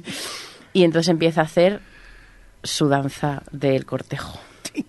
Y entonces ves al Carnotauro con sus manitas. Es que, es que, es que esto es radio, no me podéis ver. Eh, eh, ¿Cómo lo describimos? ¿Cómo lo describimos? Agitándolas alegremente. Agitándolas alegremente, como si fuesen alas, haciendo así piqui, piqui, piqui, piqui. Sí, abriendo mucho los, los, brazos. Los brazos, Pero como son muy pequeñitos. Porque, y la, porque la parte interna la tiene como de, de, azul fosforito, entonces es un contraste muy guay con el, su piel, que es como más de color marrón. Y de repente abre las manos, azules estas, y empieza a hacer así... y, con, y, con, la musiquita, pues es un poco ridículo. Eh, pero claro, yo cuando lo estaba viendo digo, joder, eh, al final me lo vi muy bien, es interesante, además es que es espectacular ver todos esos dinosaurios eh, y todas las diferencias que hay, por ejemplo, que al final conocemos mucho a los dinosaurios por Jurassic Park, ha avanzado muchísimo la ciencia y la paleontología de todo desde los 90, ¿no? Entonces, pues ver, pues bueno, todas estas cosas, ¿no? Y, y que esté tan bien hecho, pues mola mucho. Pero yo viéndolo decía, es que me vería otro documental igual en el que me explicaran cómo han llegado a todas estas deducciones y qué, de qué elementos y de qué cosas y de qué aprendizaje sacan todas estas deducciones, por, por curiosidad, vamos. Y Apple me leyó la mente, y aunque no es lo mismo, porque son como las de For All Mankind, porque son muy cortitas, hay piezas por cada episodio, hay una de unos cinco minutos o así, que te explican algo concreto. Por ejemplo, lo de que el dinosaurio nada y cruzaba océanos, o sea, nadaban en el mar para llegar hasta una isla y tener cosas nuevas que comer. Eh, o por ejemplo que sus cachorrillos pudieran practicar el cazar con, con las con las crías de las tortugas por ejemplo que dejan los nidos los huevos en la playa em, y te explican por qué creen que el dinosaurio nadaba y entonces en todos los capítulos te cuentan algo muy concreto que has visto en ese episodio. Pero yo me habría encantado ver pues otros capítulos, de esos, creo que son 40 minutos así, los de Life Prehistoric eh, Life. Eh, me habría visto otro 40 minutos de que me lo explicaran. Eh, muy entretenido, la verdad, muy entretenido. Y si os gustan los dinosaurios y eso, pues, pues es bastante espectacular verlos. Sobre todo verlos, al margen de todo el tema del comportamiento y todo eso, ver la envergadura y ver, eh, pues bueno, ver, verlo tan realista, la vida eh, prehistórica, más allá de, otras cosas que a lo mejor cuadren un poco menos o lo que sea. Es muy curioso lo que estás contando porque además una de, la- de las cosas para llegar al conocimiento, eh, hay muchos expertos que hablan que, se tiene que llegar a través de la emoción. Y posiblemente si no se hubiera hecho un- una especie de documental en el que también está sufriendo por ello, yo lo paso muy mal, ¿eh? Yo he visto solamente un capítulo y lo he pasado muy mal porque yo en los documentales también me pasa de vida real que yo cuando veo un animalito así que se muere y eso, pues no. Luego también me los como, ¿eh? También, o sea, tam- también te lo digo. Tú vas siempre con la gacela Thompson, ¿no? Eh, sí, exacto. Eh, La Gacela Thompson y con todos. O sea que me da un poco de penita, me da penita y tal. Y, pero es, es que a partir de ello sí que puedes llegar a ese conocimiento. Y el hecho de que tú, por ejemplo, estés viendo eso y lo siguiente, que, ¿y cómo llegas a esa conclusión? Solo por eso ya merece la pena. Es decir, si tú, después de ver eso, esa serie documental, tienes interés por saber cómo se movían los tiranosaurios o los carnotauros si de verdad bailaban así o cómo pueden llegar a saber eso, eso es que ya has hecho pues una buena serie documental. No, O sea, totalmente. Bueno, de hecho, estuve buscando, ¿eh? Y en YouTube podéis encontrar si os interesa, si la habéis visto y queréis buscar. Además de los vídeos de Apple, hay en, creo que es Wired, eh, tienen una entrevista con la gente de la serie bastante larga, en la que cuentan cositas interesantes también. O sea que mm, conmigo lo, lo consiguieron. No sé, ¿para qué vais tanto? Con decir que hay dinosaurios ya está vendida la serie. Es que también a No, que veces. al final me ha parecido interesante, la verdad. Que son dragones. Venga, pues está Son- que en son Apple avestruces. Prehistoric Planet. Eh, Alex, ¿has acabado ya Severance? Sí. ¿Y qué me tal? ha gustado mucho. Ese Vengo aquí a daros ese la razón. Vaya, con B y con I, latina. Aquí, después de que hablasteis también en OTV, dije, venga, voy a hacer caso a mis compañeros de podcast y voy a darle otra oportunidad. Y bueno, me ha flipado la serie, me ha tenido en vilo, me ha parecido una metáfora bestial que sabe exprimir todo lo que, todas las posibilidades. Me parece maravilloso que encima le haga algo como Apple, precisamente. Es curioso porque lo- justo veía, estaba viendo a la par Severance y The Voice, ambas series en las que las grandes multinacionales son el mal y vienen ambas de Apple y, y Amazon. O sea que me, me parecía curioso. Y bueno, pues Severance es, es que esto, todo lo que dijisteis vosotros está muy bien llevada, además va combinando muy bien el- la extrañeza de los primeros capítulos con luego el suspense que va generando conforme ellos van adquiriendo más conciencia de todo y va construyendo un clima que el último capítulo son que además yo lo vi pensando que era el penúltimo y son 42 minutos de absoluta tensión porque no sabes en qué momento se va a cortar lo que está sucediendo, entonces estás los 42 minutos en tensión. Yo literalmente estaba encima del sofá, acabó el capítulo y me dolían las piernas de la tensión en la que, Es que estaba. además hay varios momentos en ese episodio que parece que va a ser donde van a cortar, porque hay tantos cortables Sí. que- Claro, y, es que- y sigue y tú dices, ay, que sigue, Dios mío. Yo no, Claro, yo y de no repente llega el final, digo, Sí. bueno, aún me queda un capítulo. Y no.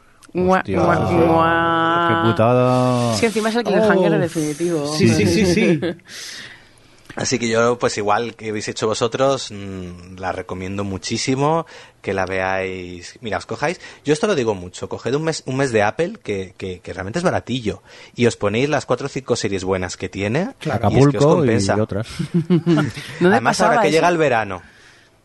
4, 5, 4, 5, 6 o 7, 8 o 9 o 10 Sí, pero mira, que tiene, te llega veranito, te pones un para toda la humanidad, un Servan, un, Un Good Morning. Show, un Ted Lasso para subirte así el humor y bueno, tienes muchas más, pero con esas, oye, te has apañado el verano muy bien en series. Menudo menú que está montando aquí Alex, ¿eh? Sí, sí, sí, sí. ¿No? ¿Verdad? Y bueno, pues eso, que me ha encantado. Muy bien, pues tomamos nota de Severance y dejarme que os comente rápidamente una comedia que tenéis en HBO llamada Minx, que está una comedia centrada en la creación de una revista erótica para mujeres eh, en los 70.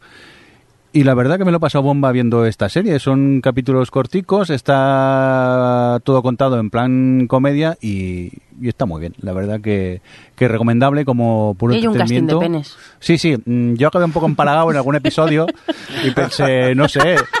Me encanta el concepto, que me he empalagado de penes. Es que en pensé, mostrar uno de un tamaño un poco más normal, por favor, que esto asusta Es casi. porno, es porno. Sí, sí, pero sí, es, es implícita en ese aspecto, pero vamos, que, que, que visto unos, vistos todos. Que, que está entretenida, oye, que pensaba yo, iba así un poco reticente, pero luego me lo pasé bomba viendo la, la serie esta que tenéis en, en HBO, está en Minx. ¿Quién más me quiere comentar cositas? Pues mira, yo, Venga, pues estamos. cuéntanos, Alex. Además, va- va- vamos a hablar de algo que a veces que hablamos ya muy poco en este podcast, que es cine.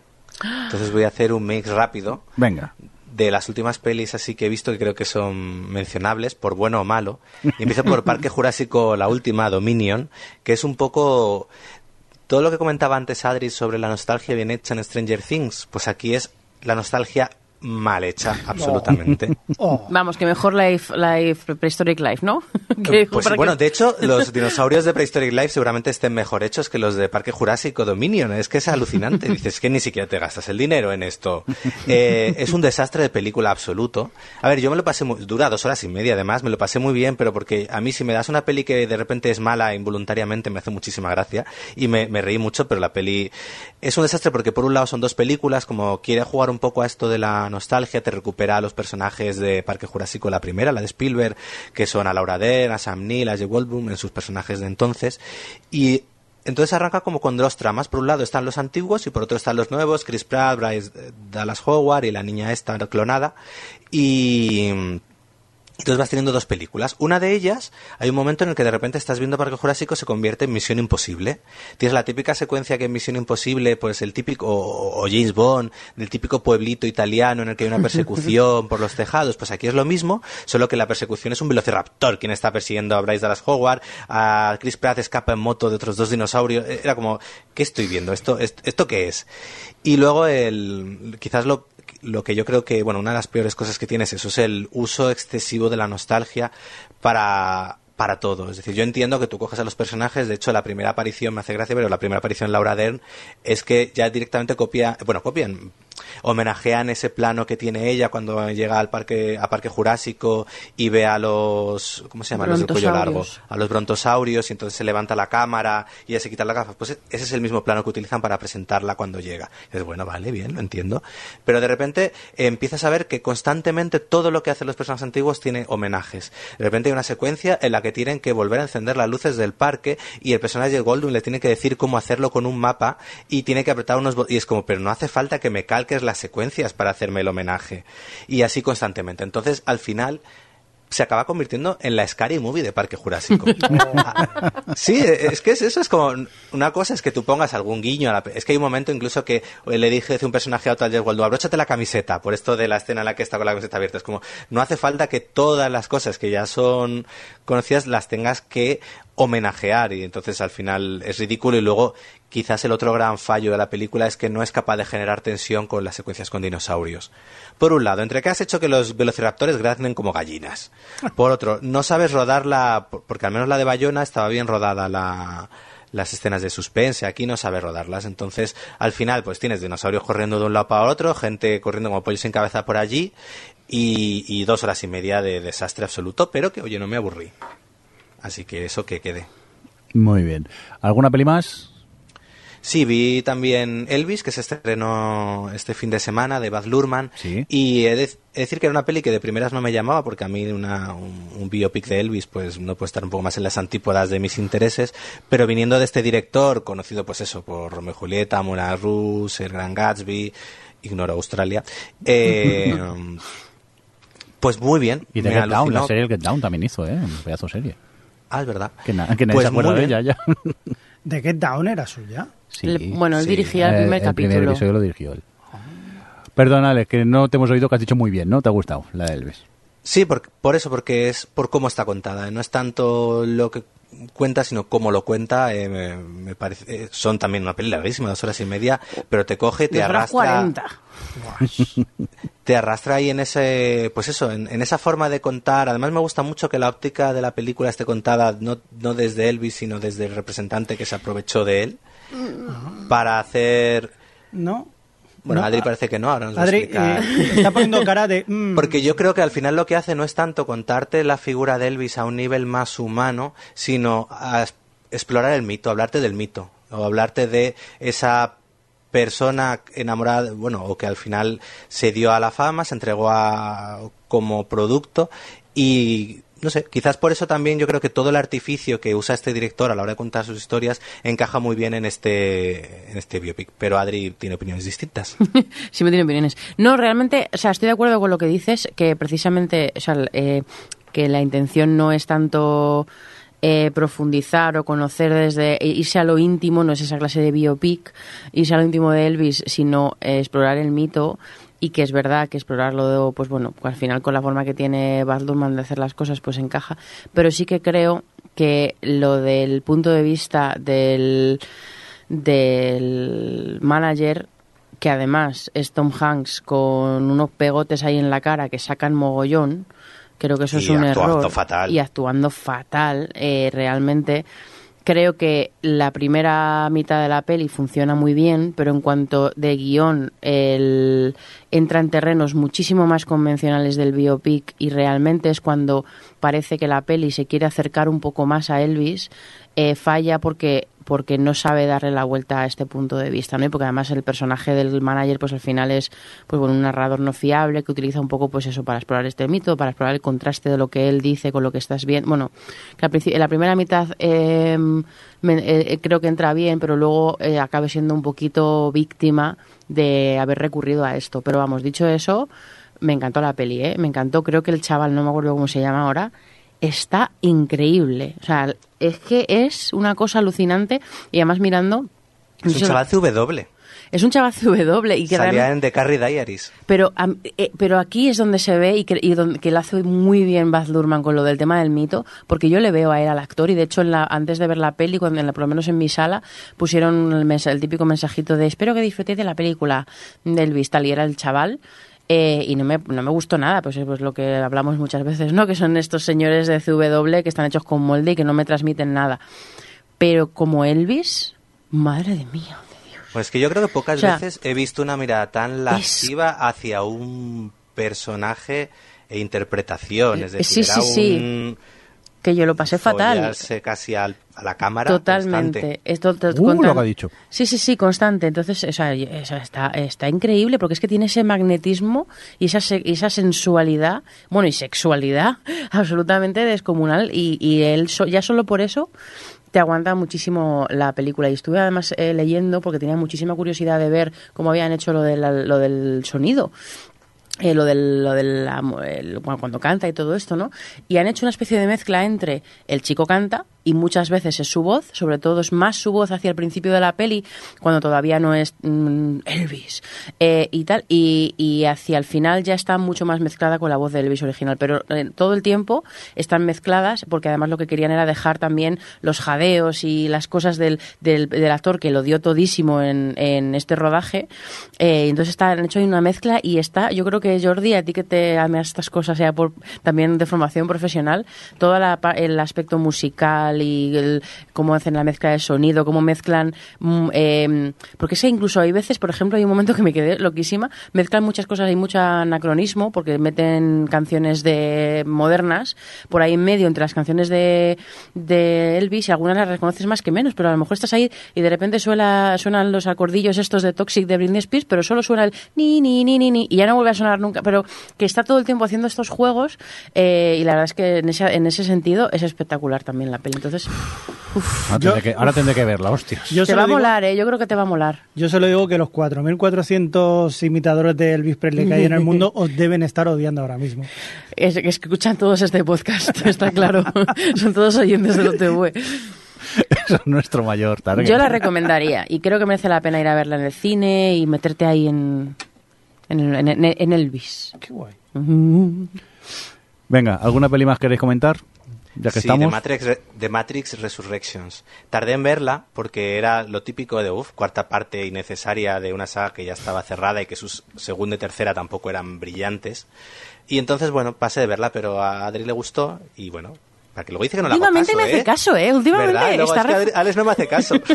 pues mira, otra vez que le hice caso y me encantó. Creo que me parece una película... Eh, esta la dirige solo Lana Wachowski, que fue quien también llevó solo la segunda temporada de Sense8. Era una peli que retomaba Matrix, pero yo creo que lo hacía desde la óptica de Sense8, a la hora tanto de presentar personajes, mostrar el- la acción, la forma, hasta la propia filosofía. Es una peli que directamente te dice a la cara que es innecesaria, que no tenía por qué, que, que están hechas obligados a hacerla y que juega constante, es muy meta con el espectador y con la propia existencia de la película. Entonces juega muchísimo con eso, juega muy bien y a la vez le da una vuelta al propio discurso de la película. Entonces yo entiendo que la gente que quizás iba esperando más un Matrix más clásico no les gustase, pero a la que yo creo que puedas ver todo lo que te quiere contar, mm, a me pareció como una especie de, como de se la ha colado a, a Warner le han pedido que le haga una cuarta parte, se ve que no han pasado, han confiado en lo que les estaba haciendo y de repente les ha entregado eso. Porque y luego eso sí, sí, si os gustó Sense8, ya solo por ver a la mitad del reparto por ahí, tanto en actores secundarios como cameos o demás, ya merece la pena, porque yo estaba en un eh, éxtasis absoluto de felicidad ya solo con eso. Más luego la película y todo lo que cuenta me, me gustó muchísimo, así que eh, pues recomendada. Si teníais dudas o pensabais que va, no, no es innecesaria, sí y no la propia peli es consciente de lo innecesaria que era y lo aprovecha a su favor. Entonces yo, pues eso, no puedo hacer más que recomendarla. ¿Alguna otra peli o qué? Pues mira, yo voy a aprovechar que Alex ha sacado el tema este de reboot, continuaciones, tal cual, porque he visto Lightyear y me ha decepcionado un poquito, porque... Sí, primero porque de Pixar generalmente eh, me espero, incluso las que son a lo mejor más, menos originales o lo que sea, me divierten y me parece y, me emocionan sobre todo. Y es lo que le he, le he hecho mucho de menos, porque han hecho una peli eh, han obviado totalmente el público de Toy Story, porque Toy Story hizo una cosa muy bien, que es que con cada película nueva acusaban el hecho de que los que habíamos visto Toy Story 1 y éramos niños en el 95, cuando sacaron Toy Story 4 ya la gente tenía hijos, ya la gente ya estaba en otro punto, y, ese paso del tiempo lo acusaron muy bien de su público y seguían haciendo, seguía siendo una peli familiar, pero bueno, con esos temas y eso tal. Aquí han dicho, lo que, lo que quieren hacer es pues con, que entre gente nueva, entiendo, eh, y han hecho una película mucho más infantil que familiar, eh, como, como suelen ser otras de Pixar, de Pixar, pero es que además es es, aburridilla, no es graciosa, tiene, es como súper, súper tontorrona, pero al mismo tiempo creo, dices, bueno, es tontorrona, es para niños, pero es que incluso creo que los niños se pueden aburrir y no han una cosa que ha dicho Alex y que y que han hecho algunas otras películas recientemente como Spider-Man tal que es eh, pensarse un poco de, si, voy a hacer este reboot que tenga un sentido y que le dé una vuelta a lo que contamos en aquel momento, cómo ha cambiado el mundo, cómo hemos cambiado nosotros, cómo han cambiado los personajes, lo que sea, ¿no? Darle esta vueltecilla. Y Lightyear tenía como esa oportunidad para con el, personaje de Bush y tampoco hace eso. Entonces es como, no sé, es... Mm, y Bush sobre todo, o sea, sobre todo lo que me echaba menos que me emocionara un poco más y que Bush tuviera bueno, pues era un personaje un poquito más carismático eh, para ser Buzz Lightyear. Mm, mm, no sé, me ha decepcionado un poquito. Vaya, pues nada, nos quedamos así un pelín. Venga, vamos a seguir. ¿Qué más cosas tenéis que decir? Venga, ¿quién quiere? Que levante la mano. Mira, yo me voy a dejar alguna cosa para el próximo, eh, pero yo hay una antes de que se pase más tiempo que sí que quiero comentar. Venga estamos de celebración. Porque os acordáis que, mm, que hablé que me había visto un capítulo de una nueva serie coreana. Y yo estaba en plan, a ver si esta me gusta. Sí, la 25-21. 25-21, que al final las dejo todas al capítulo 3 porque me canso y tal. Me la he visto. Pero me la he visto hasta el final de forma compulsiva. eh, durante el tiempo que tenía capítulos no veía otra cosa que no fuera 21-25. Eh, o 25-21. Me ha gustado mucho. Eh, y de hecho se ha colocado la primera de mis mm, mm cadramas favoritos. La hablaba con Alex esto y me preguntaba, eh, ¿y por qué? Y es que realmente lo que pasa con los cadramas o los cadramas que yo había visto hasta ahora eran muy comedias románticas y muy, pues bueno, culebroncillos, pero con gracia y como la, pues la comedia te entretiene y demás, todo como muy estereotipado, bastante los hombres son de Marte, las mujeres son de Venus y además en el caso de los coreanos que meten tantísimo el tema de, de las clases, pues chica pobre con chico rico, estas cosas, ¿no? Eran, pues bueno, pues un poquito darle alimento a la Adri de los 90 que se comía todas las comedias románticas. Pero es que esto es otro rollo, es que esto es una serie de personajes que va pasando, pues empiezan teniendo 17 o así y acaban teniendo pues 25, 21. Eh, y van pasando y es un poco todo este camino face de ellos dos pero pero desde una desde la desde la verdad no desde tanto de vamos a crear conflictos falsos. De es que pues los típicos que hay mucho en las novelas no de equívocos de que te vi haciendo esto y no me cuentas esto otro pero entonces el otro me dice todas estas cosas no. Esa es gente pues bueno pues es una dramedia de personajes que en este caso los personajes pues son adolescentes y, y están muy bien y están súper bien escritos están me encantaron que son personajes complejos y súper completos y que habla muy bien de, de, la amistad y de lo que es pues bueno de lo que es ser amigo de lo que es apoyarte y de lo que es de lo que hay detrás del amor eh, este de tengo un crash y de está guapísimo ahí me ha mirado. Eh, lo que hay detrás lo que supone realmente que alguien te acompañe en tu vida y te apoye y te aporte y que de repente te pues le admires por lo que sea y le respetes y lo, o sea, lo, es un relato del amor uno de los más mmm, coherentes y conscientes y realistas que he visto dentro de que es una serie, ¿no? Pero eh, me ha sorprendido un montón, me ha gustado un montón y la, me voy a atrever a recomendarla, fíjate. dentro de que tiene sus dejecillos de... Es una serie coreana, es un cadrama, tiene alguna concesión, pero creo que son poquitas. Y todo el entorno de, pues bueno, ya os lo conté creo en el otro capítulo, de, en el anterior episodio de OTV, que, que el, entorno eh, político, cultural, del social del momento, de una crisis muy, muy heavy en Corea y cómo afecta eso a los personajes y a sus vidas y a sus familias y todo eso está muy metido en la trama y también es un elemento muy interesante. O sea, mmm, voy a recomendaros real, no solo a los que os gusten las los dramas, una serie coreana, está en Netflix. Son 16 capítulos de una hora, pero vamos, que se ve de una hora y diez, pero se ve. Ya, ya 10 minutos más has puesto. Es que, tiene, es que se parece, la, al final la, la, la, los coreanos en la tele se parecen mucho a nosotros en, en muchas cosas y tienen los 70 minutos de rigor de que, que requieren llenar una noche de estas de tele lineal. eh, pero es de Netflix. Eh, o sea, es, es, original de Netflix, no es que se haya emitido, que yo creo que no se ha emitido en ninguna cadena en, en tal, simplemente sí, pues sigue el sigue la estructura normal de un cadrama, pero... Y bueno, ellos, de una serie de Netflix de Una, últimamente. también, ellos están todos fenomenal, ella es un personaje maravilloso, sea, ella lo hace súper bien, porque al final todas estas protagonistas femeninas que tienen siempre un puntito de Manny Pixie Girl, este como se llame, de, ay, soy muy mona y muy tal, no sé qué, no, no, es, es otro rollo, es otro rollo, me gusta un montón. Ya está, ya no digo más. ¿Qué es, un, ¿qué es Manny Pixie Girl? Pues es un poco, mira, te la puedo. Tú has visto. Eh, ay, ¿cómo se llama esta? Que está basada en un cómic de Edgar Wright, que parece un videojuego, pero no lo es, con Michael Cera. Scott Pilgrim. Scott Pilgrim. ¿Has visto Scott Pilgrim? Sí. ¿Te acuerdas de la chica que le gusta? Ramona. Ramona, esa es una Manny Pixie Dream Girl. Es, la, es como este perfil de chica que es como muy friki, muy tiene como así alocada, es, alocada y muy no sé qué, y muy chispeo y muy chispeante y a la vez es sexy y a la vez es como no es pues no sé, el perfil de otro tipo de, este, de intereses. Es una fantasía masculina. Eso, no, es, hay muchas fantasías masculinas. Algunas son de, mira qué guapa, qué calladita, que no sé qué. Pues esta es como muy chapalante y muy no sé qué, pero y me, me hace como me provoca, pero en el fondo es, es, es, está pasando de todo, es su propia, no le importa ser como es, pero al mismo tiempo está súper pendiente de mí todo el rato. es Ramona, o sea, yo Manny Pixie... Ramona, Ramona. Manny Pixie Girl, Ramona. Hay diferentes niveles, porque por ejemplo hace poco vi una peli en Netflix que se llama Babel. Eh, de ¿Babel? que es una Babel, sí, eh, burbuja, que es como una especie de reinterpretación de la sirenita y la sirenita de la de esta peli es una es un anime eh, es Superman y Pixie Girl pero de estilo japonés que son como más solo le faltan las orejitas.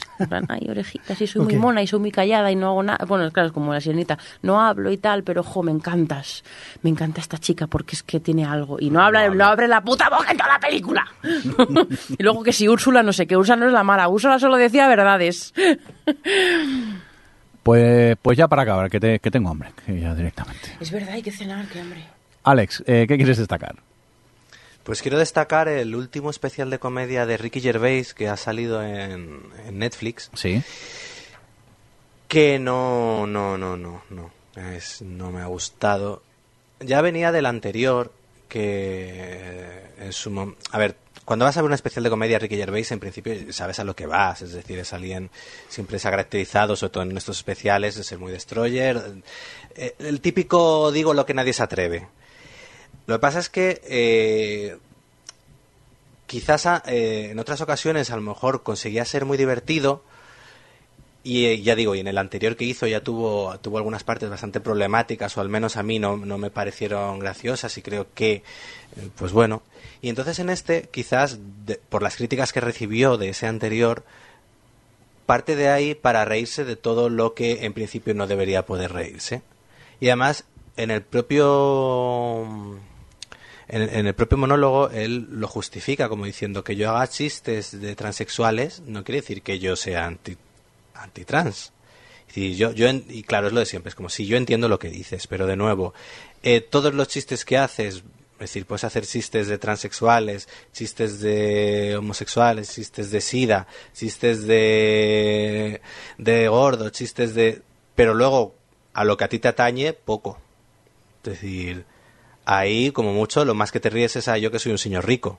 Entonces como, oye, yo entiendo que tú, que la comedia se puede hacer comedia de todo, pero en el momento en el que ahí no estás balanceando o, siempre la comedia la reciben los mismos y luego encima ni siquiera es gracioso, porque de hecho una de las cosas que más me la atención es que no es especialmente divertido este especial, a diferencia de otros que ha tenido, sí, pues no, me parece que es un patinazo, que es un poco esa actitud de como casi de, enfado y de revancha ante las críticas que ya digo que yo creo que parte mucho de las críticas ya que recibió del anterior y carga las tintas en eso pero ya digo yo creo que también te falta falta quizás un poco más de autocrítica o más de oye ¿por qué no pruebas a reírte de algo que no sea siempre lo mismo?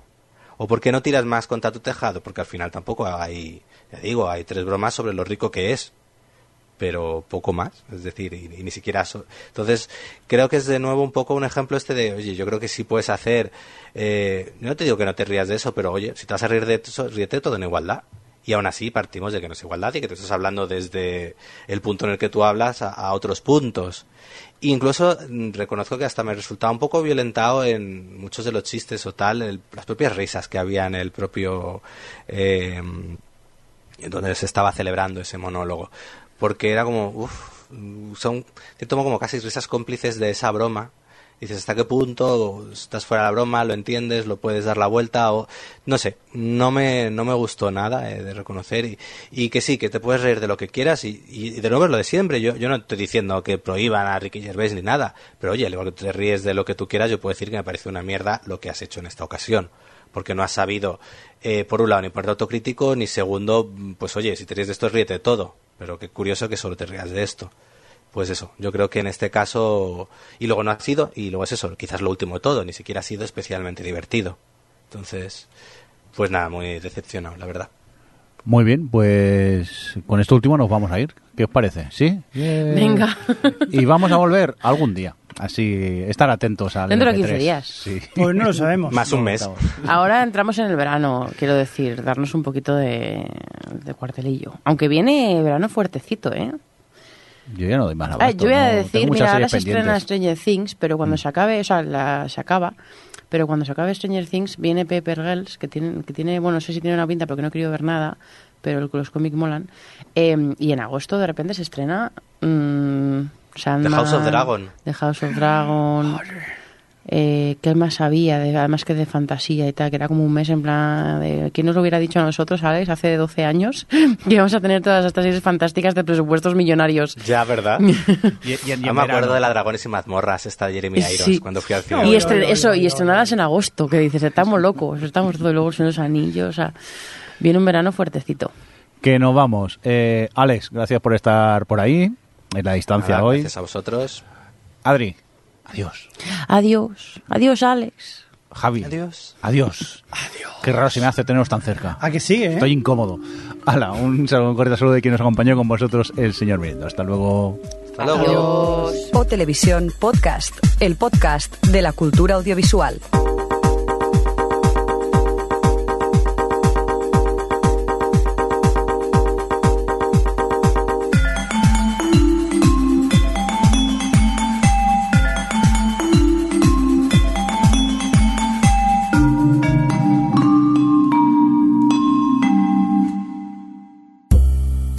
Gusta la novela negra? Adéntrate en El Rincón Criminal, un podcast de José Antonio Algarra en el que te habla de sus autores y personajes favoritos del género negro. Un podcast confidencial y solo para tus oídos. Encuéntranos en sons.red barra El Rincón Criminal.